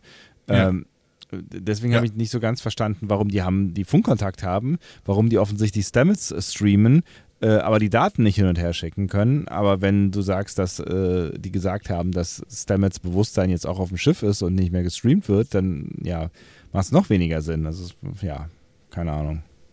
Ja, also gut, da kann man irgendwie sagen, es gibt noch irgendwie einen Notsender, über den Sprache übertragen werden kann. Ähm, aber es gibt halt keine Möglichkeit mehr, so, so große Datenmengen wie zum Beispiel holographische Bilder und Daten irgendwie rüber zu schicken. Das würde ich noch kaufen. Ja, aber dann. dann aber warum, was denn dann, dann? Dann bricht einfach der Stream ab. Dann ist Book einfach allein da. Und vielleicht hätte man ja einfach sagen können, das Schiff sammelt die Daten. Also warum denn Stamets da als holographisches Bewusstsein sitzen muss, das finde ich schwierig. Hm. Weil ich Ja. auch nicht weiß, was es sein soll. Ein holographisches Bewusstsein. Vor allen Dingen mal abgesehen davon hat man ja irgendwie uns vorher versprochen, dass ähm, das eine gefahrlose Nummer für Stamets ist, weil wir ja nicht beide Leute, die den Sporenantrieb äh, in, äh, be- bedienen können, in Gefahr bringen wollte. Ne? Und das klingt ja dann Ja, so ein bisschen genau. so, als Was passiert, wenn ja. ein holographisches Bewusstsein stirbt? Ja. Und wenn das das Bewusstsein ist von dem Typen, der da auf der, auf der äh, äh, Krankenstation liegt irgendwo. Ja, oder in, äh, neben der Brücke ist er, glaube ich, ne, in diesem Labor da. Ah ja, genau. Ja. Ähm, ja. Ist Stamets der neue Vic Fontaine? Das holographische Bewusstsein. ja, vielleicht, wer weiß. Gut. Ähm, auf der Discovery haben Tilly und Adira die Anomalie untersucht. Theorie jetzt, Book könnte irgendwie auf einer der Gravitationswellen in Sicherheit surfen. Und äh, Bryce schlägt dann vor, die Kitesurf-Techniken, die er auf Monarch 4 gelernt hat, anzupassen. ähm, also beschleunigen in die Verzerrung an einem bestimmten Punkt äh, würde dann Auftrieb ermöglichen, das Schiff rauszutragen. Ähm, ich war ja mal surfen, ne, äh, ein paar Mal. Und ähm, beim Surfen nennt man das Anpaddeln, was die wollen. Ah, ich verstehe. Ja. Ähm, also Tilly und Adira kommen halt auf die Idee, ähm, entlang dieser Gravitationsverzerrungswelle zu reiten. In Newground hat die USS, äh, da hat die Enterprise D das mal gemacht. Die wollten so eine experimentelle schnelle als Licht-Travel-Methode testen Ja. und dabei auf Soliton-Wellen reiten. Ja, irgendwie kommt mir das bekannt vor. Ja, und Monarch 4 kennen wir tatsächlich auch. Also Spock erzählt von Monarch 4 und erzählt, dass es da Fledermäuse gibt, die wie unbelebte Kristalle aussehen, bis sie angreifen. Okay. Ja. Aber mir hat es irgendwie ganz gut gefallen. Ich äh, als, als Wellenreiter ähm, mochte ich die Analogie, die da gemacht worden ist. Und es passte auch wirklich sehr, sehr gut mit diesem Anpaddeln. Und wir nehmen, geben jetzt noch einmal Schwung und dann sind wir quasi mit Auftrieb auf der Welle und so. Und es ist schön, dass die Crew mal wieder mit einbezogen wird. Ne? Es ist wieder viel, Ja. viel Crew am Start so. Selbst Bryce, Ja. der eigentlich auf der USS Curry ist als Berater. Ja. Ähm, aber hier plötzlich hier. Keine Ahnung. Ähm, Book äh, findet den, nicht den richtigen Winkel und die richtige Zeit, also muss Burnham ihm, ihm jetzt sagen, wann er gehen muss. Burnham wartet auf den richtigen Moment, ähm, aber als er den Befehl gibt, zögert Book kurz und deswegen verpasst er die Welle. Auch das ne, sehr, sehr ähm, passend zum Surfen. Ne? Wenn man nicht den richtigen Moment erwischt, dann äh, schafft man die Welle nicht, dann muss man wieder zurück erstmal. Ja, absolut. Ich habe nur nicht ganz verstanden, was Burnham da macht, während sie die Augen zumacht und äh, ihre Hand über diesem Pad hält. Also was passiert da genau? Ich glaube, Burnham kann ja navigieren, weil Burnham die Welle sieht und Book hat keine Navigationsmöglichkeiten. Ja, aber Das sie heißt, sitzt, kann nur beschleunigen. aber sie sitzt ja da an dem Stuhl und macht die Augen zu und fühlt irgendwas. Ja, die, die, die, die ähm, programmierbare Materie kann sie fühlen. Hm. Weil sie einfach die Informationen über diese Wellen hat. Das heißt, sie fühlt, wie die Welle kommt da oder was? Genau. Und in dem Moment gibt sie die, äh, gibt sie das Signal und in dem Moment muss Book einfach nur beschleunigen. Der kann, der kann nicht navigieren und sie Klar. kann nicht beschleunigen. Und sie müssen sich irgendwie zusammentun, dann können sie nämlich navigieren und beschleunigen. Das habe ich schon verstanden. Ich habe nur nicht verstanden, äh, warum der nicht irgendwie in den Computer guckt und dann, äh, weiß ich nicht, auf irgendeine Zahl achtet oder was auch immer. Als richtiger Surfer musst du es fühlen, da musst du es nicht sehen. Ja, Kommt ja auch von hinten die Welle. Ähm, ja. Stamets sagt, ja, eine weitere Gelegenheit werden wir bekommen und eine, äh, für eine Gelegenheit hast du auch noch Motorleistung. Und Book ähm, ist eigentlich ziemlich down und sagt, ach komm Stamets, zieh den Holotransmitter ab, du bist nicht mal hier, niemand ist hier. Stamets sagt, ich bin hier, wir sind alle hier. Ähm, und Burnham sagt, ey, zwei Minuten, dann haben wir noch weiter Verzerrung. Aber Book ist gerade wieder völlig weg und äh, halluziniert Lito herbei und ähm, ja, ist nicht mehr ansprechbar. Bar. Da frage ich mich, warum kann er denn jetzt plötzlich den Holotransmitter ziehen, wenn er doch, doch wenn es doch kein Stream ist?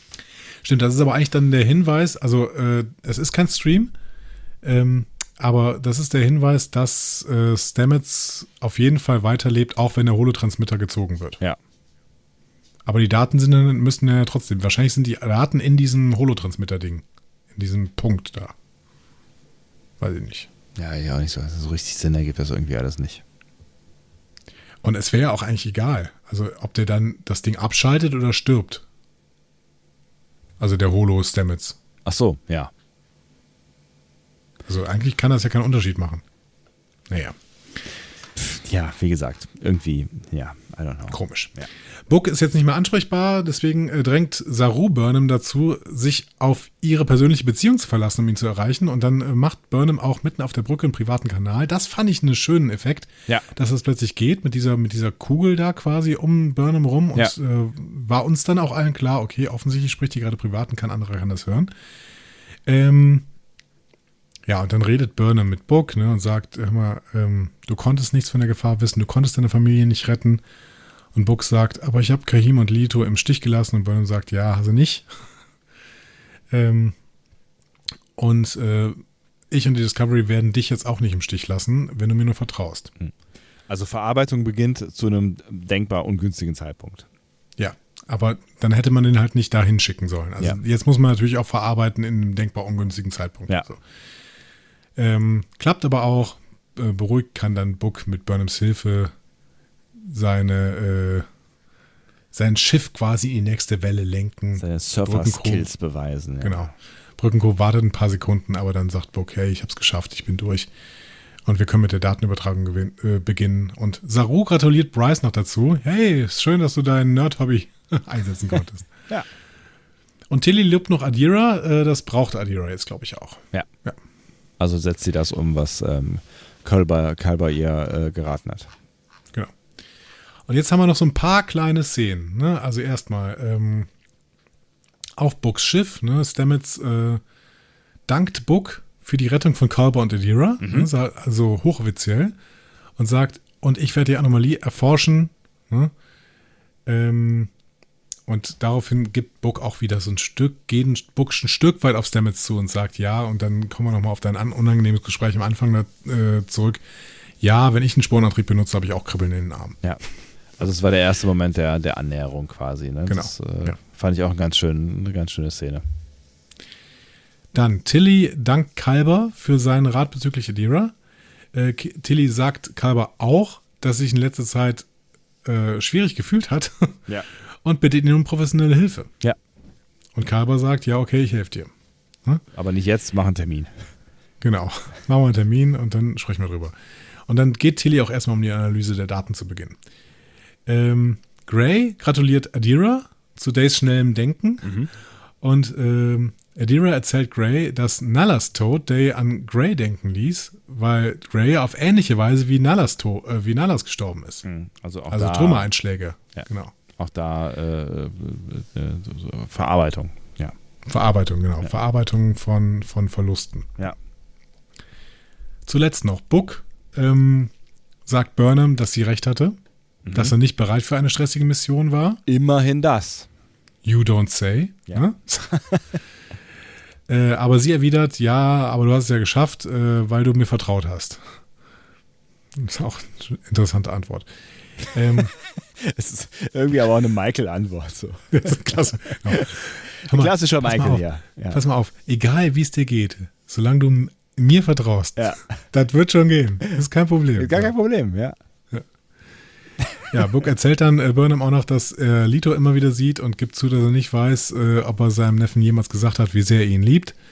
Ähm, und gibt dann unter Tränen zu, dass Kahim und Lito weg sind. Hm. Akzeptanz. Hm? Da sind wir wieder. Ähm, und zuletzt, und damit machen wir nochmal ein kleines Fass aus, äh, auf. Auf der Brücke berichtet Tilly Sarou, dass sich die Datenanalyse noch im Anfangsstadium befindet, aber beunruhigende neue Tatsache, die Anomalie hat ihre Richtung geändert, Mhm. als die Discovery in der Nähe war. Und deswegen sind Gravitationswellen auf die Discovery getroffen. Dafür gibt es noch gar keine wissenschaftliche Theorie. Da kann ich noch so sehr auf der Stanford University Seite lesen. ähm, und noch beunruhigender ist, dass sie deswegen jetzt nicht in der Lage sein werden, vorherzusagen, wo und wann die Anomalie erscheint. Das heißt, die Föderation ist radikal verwundbar. Denn wir erinnern uns, schwarze Löcher sind erstmal nicht darzustellen, außer sie treffen auf Materie und dann ist es zu spät. Ja. Wie, wie eine Hospitalisierungsinzidenz. Ah, wenn es nicht so bitter wäre. Ja. Tja, damit geht diese Folge zu Ende. Ja. äh, ich jetzt, oder was? Ja, Ja.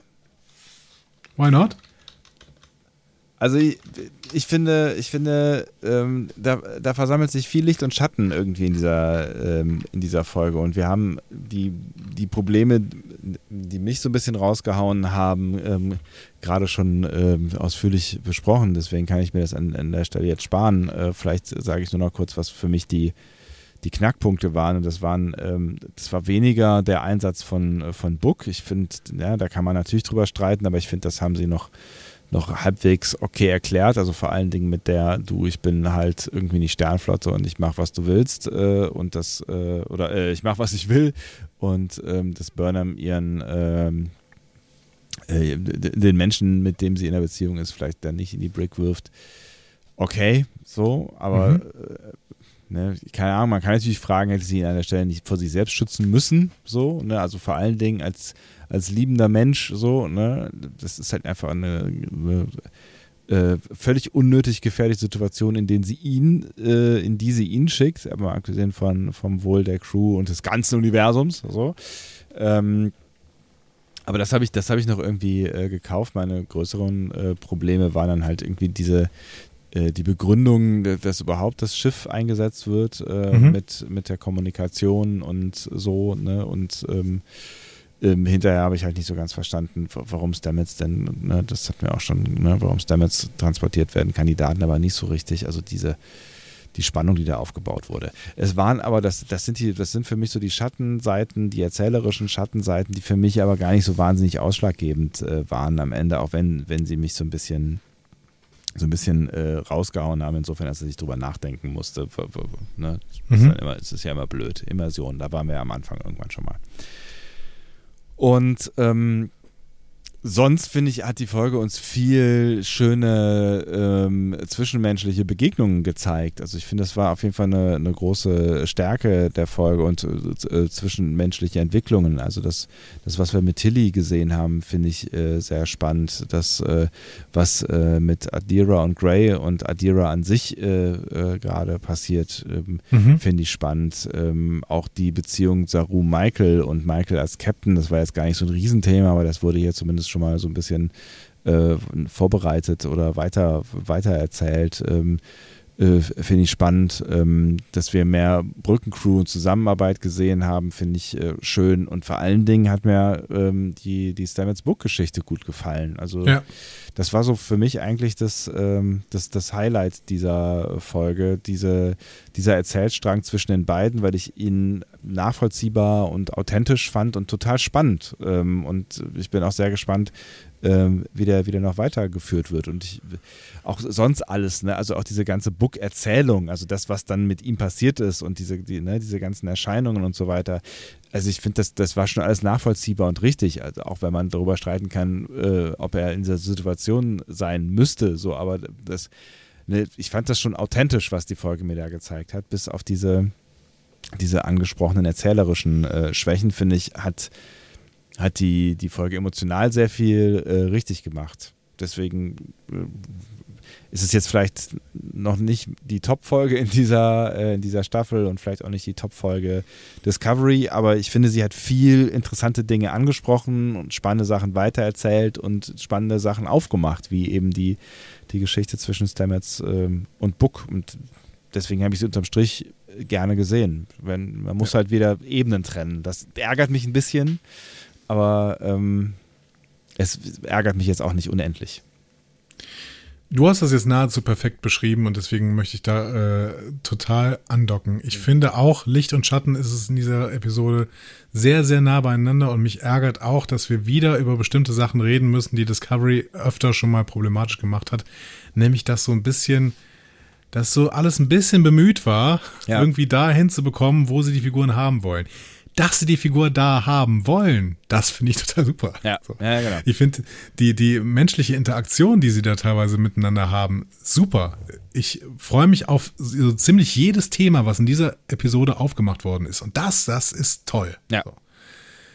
Aber das hätte man irgendwie ein bisschen anders erzählen müssen, weil da, da ist ganz, ganz oft, habe ich gedacht, ja, das machst du jetzt nur, weil das Drehbuch das will. Und nicht, weil es irgendwie eine sinnvolle Begründung ist. Ich hatte eben schon mal äh, angespielt auf ähm, einen uns relativ bekannten ähm, Star Trek-Journalisten, der äh, diese Episode absolut abfeiert. Nein, das ist kein Deutscher, sondern das ist Anthony Pascal, ähm, über den wir schon öfter gesprochen haben, der eine, eine absolute Track-Journalismus-Legende Ja. ist und für Track-Movie schreibt. Und er schreibt am Anfang seiner Rezension, die Folgefolge der Staffelpremiere bietet eine perfekte, ausgewogene Mischung aus Sci-Fi, Action, herzzerreißenden Emotionen und sogar ein wenig Spaß. Und am Ende seiner Rezension schreibt er, das ist groß. Alles in allem ist Anomalie eine der stärksten Folgen der Serie. Es bringt die Handlung stark voran, aber der Fokus bleibt auf den Charakteren. Es hält auch das Versprechen eines stimmigen Season-Themas äh, ein, an dem es die vorherigen Staffeln nur versucht haben. Die Zukunft ist ungewiss und genau das ist auch der Punkt. Das Spannende ist, ich finde auch Anthony Pascal hat einen Punkt hier, bei dem, was er schreibt Ja.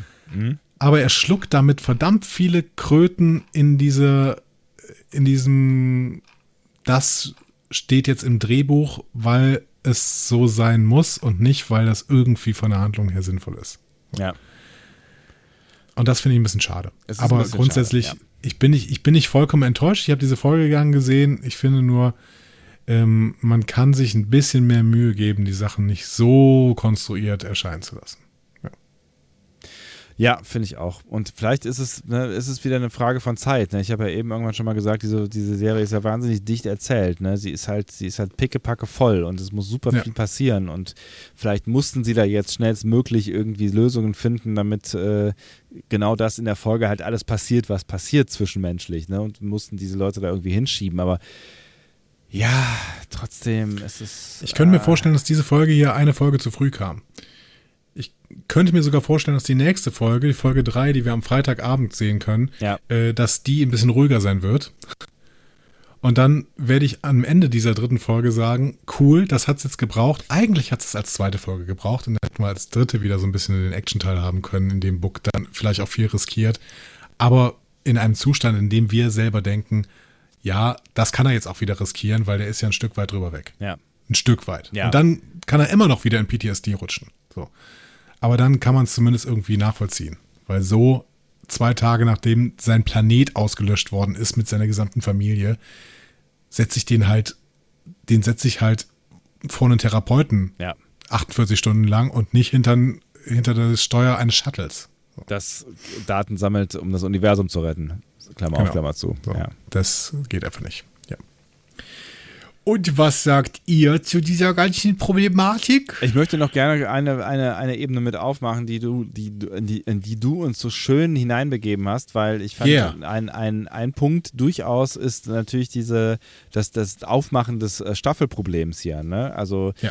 ähm, und das, ich finde es schon spannend. So, also allein äh, dadurch, dass du, dass du uns jetzt hier nochmal ein bisschen was als äh, Background, der vielleicht jetzt nicht hundertprozentig deep oder hundertprozentig ver verstehbar und nachvollziehbar ist, aber allein, dass Ja. sie irgendwie sich mit dieser Wissenschaft auseinandersetzen und offensichtlich da auch, auch intensiv f- bemühen, irgend, uns irgendwas halbwegs Authentisches aufzutischen, ähm, das finde ich schon auch eine, eine spannende Ebene und da, da also da hat es hat mir total viel Spaß gemacht, mich damit auseinanderzusetzen. Also danke dafür und äh, ähm, vielleicht sehen wir da ja, ne, also wir, zwangsläufig sehen wir da ja dann in, in Zukunft noch mehr. Also ich, auch da würde ich mich gerne noch ein bisschen mit auseinandersetzen.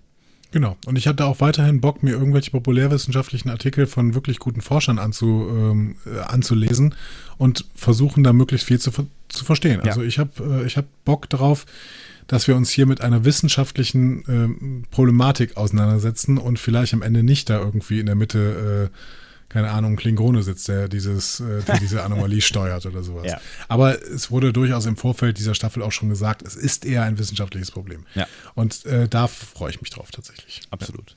Und auch da könnt ihr uns natürlich weiterhelfen. Das hat Andi ja eben schon gesagt, falls ihr da irgendwie dazu beitragen könnt, dass wir alle noch mehr besser verstehen, was da eigentlich gerade passiert. Ähm, ja, dann meldet euch auch gerne bei uns äh, unter den äh, bekannten äh, Kanälen. Und äh, wie gerade schon gesagt hat, dann schreibt uns auch gerne oder sagt uns, äh, sprecht uns gerne, ähm, was ihr von dieser Folge gehalten habt. Und ich könnte mir vorstellen, dass da ebenso wie bei uns äh, Licht und Schatten bei sein wird. Äh, dies hier noch kurz zur Erinnerung. Diskussionen zu folgen findet ihr auf discoverypanel.de oder sprecht eine Nachricht auf den Discovery Panel Anrufbeantworter unter 02291 ukta uk 2. Unter der 02291 ukta uk 2 erreicht ihr uns auch per WhatsApp. Außerdem gibt es uns auch bei Instagram unter Discovery Panel, bei Twitter unter Panel Discovery und bei Facebook unter Discovery Podcast. Wir freuen uns über eure Nachrichten und über eure Kommentare. Und wir hören uns auch schon bald schon wieder. Schon bald schon wieder. Schon bald schon schon wieder. Auf jeden Fall nicht mehr so lange, Ja. kann man sagen. Ja, Kann man schon sagen. Man könnte von Stunden sprechen. Nee, ich- ja muss man aber auch nicht. Ja, man kann immer von Stunden sprechen. Können halt viele Stunden sein. Ja, muss man aber nicht. Können einfach von Tagen sprechen, dann wäre es ein bisschen akkurater, glaube ich. Ja. Ähm, wobei, das stimmt überhaupt nicht. Ja. Richtig, du, worauf du anspielst, ist äh, der Discovery Panel Adventskalender. Und da kann man sicher von Stunden sprechen. Da kann man sicher von schon sprechen. Ich freue mich drauf. Ähm, ob ihr euch drauf, drüber freut, macht euch da gute Gedanken drüber. Ja. Ähm, niemand zwingt euch, diesen Podcast zu hören. Außer mir. Immer Anti- Immer Anti-Werbung irgendwie. Ja, genau. Hört bloß nicht den Adventskalender. Was ein Scheiß. Das, das zieht doch vielleicht auch. Ne? Das ist so, wenn du Anti-Werbung machst, dann äh, polarisiert es und dann wollen alle wissen, was da passiert. So, hört das auf gar keinen Fall, Freunde. Das hört, das, das hört niemand. Niemand. Ich habe früher so, so Fun- Fun-T-Shirts gesehen, die man, äh, die man tragen konnte, wenn man Mallorca-Urlauber war oder sowas. Ich bin so schlecht im Bett, mich muss man erlebt haben. Oh Gott.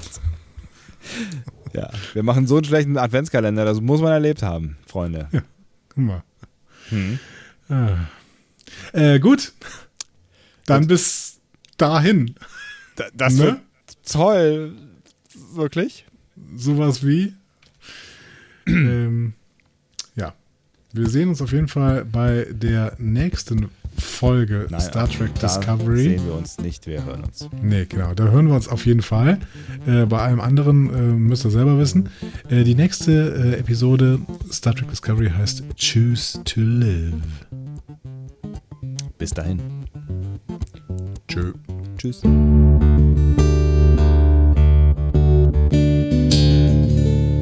Mehr Star Trek Podcasts findet ihr auf discoverypanel.de. Discovery Panel.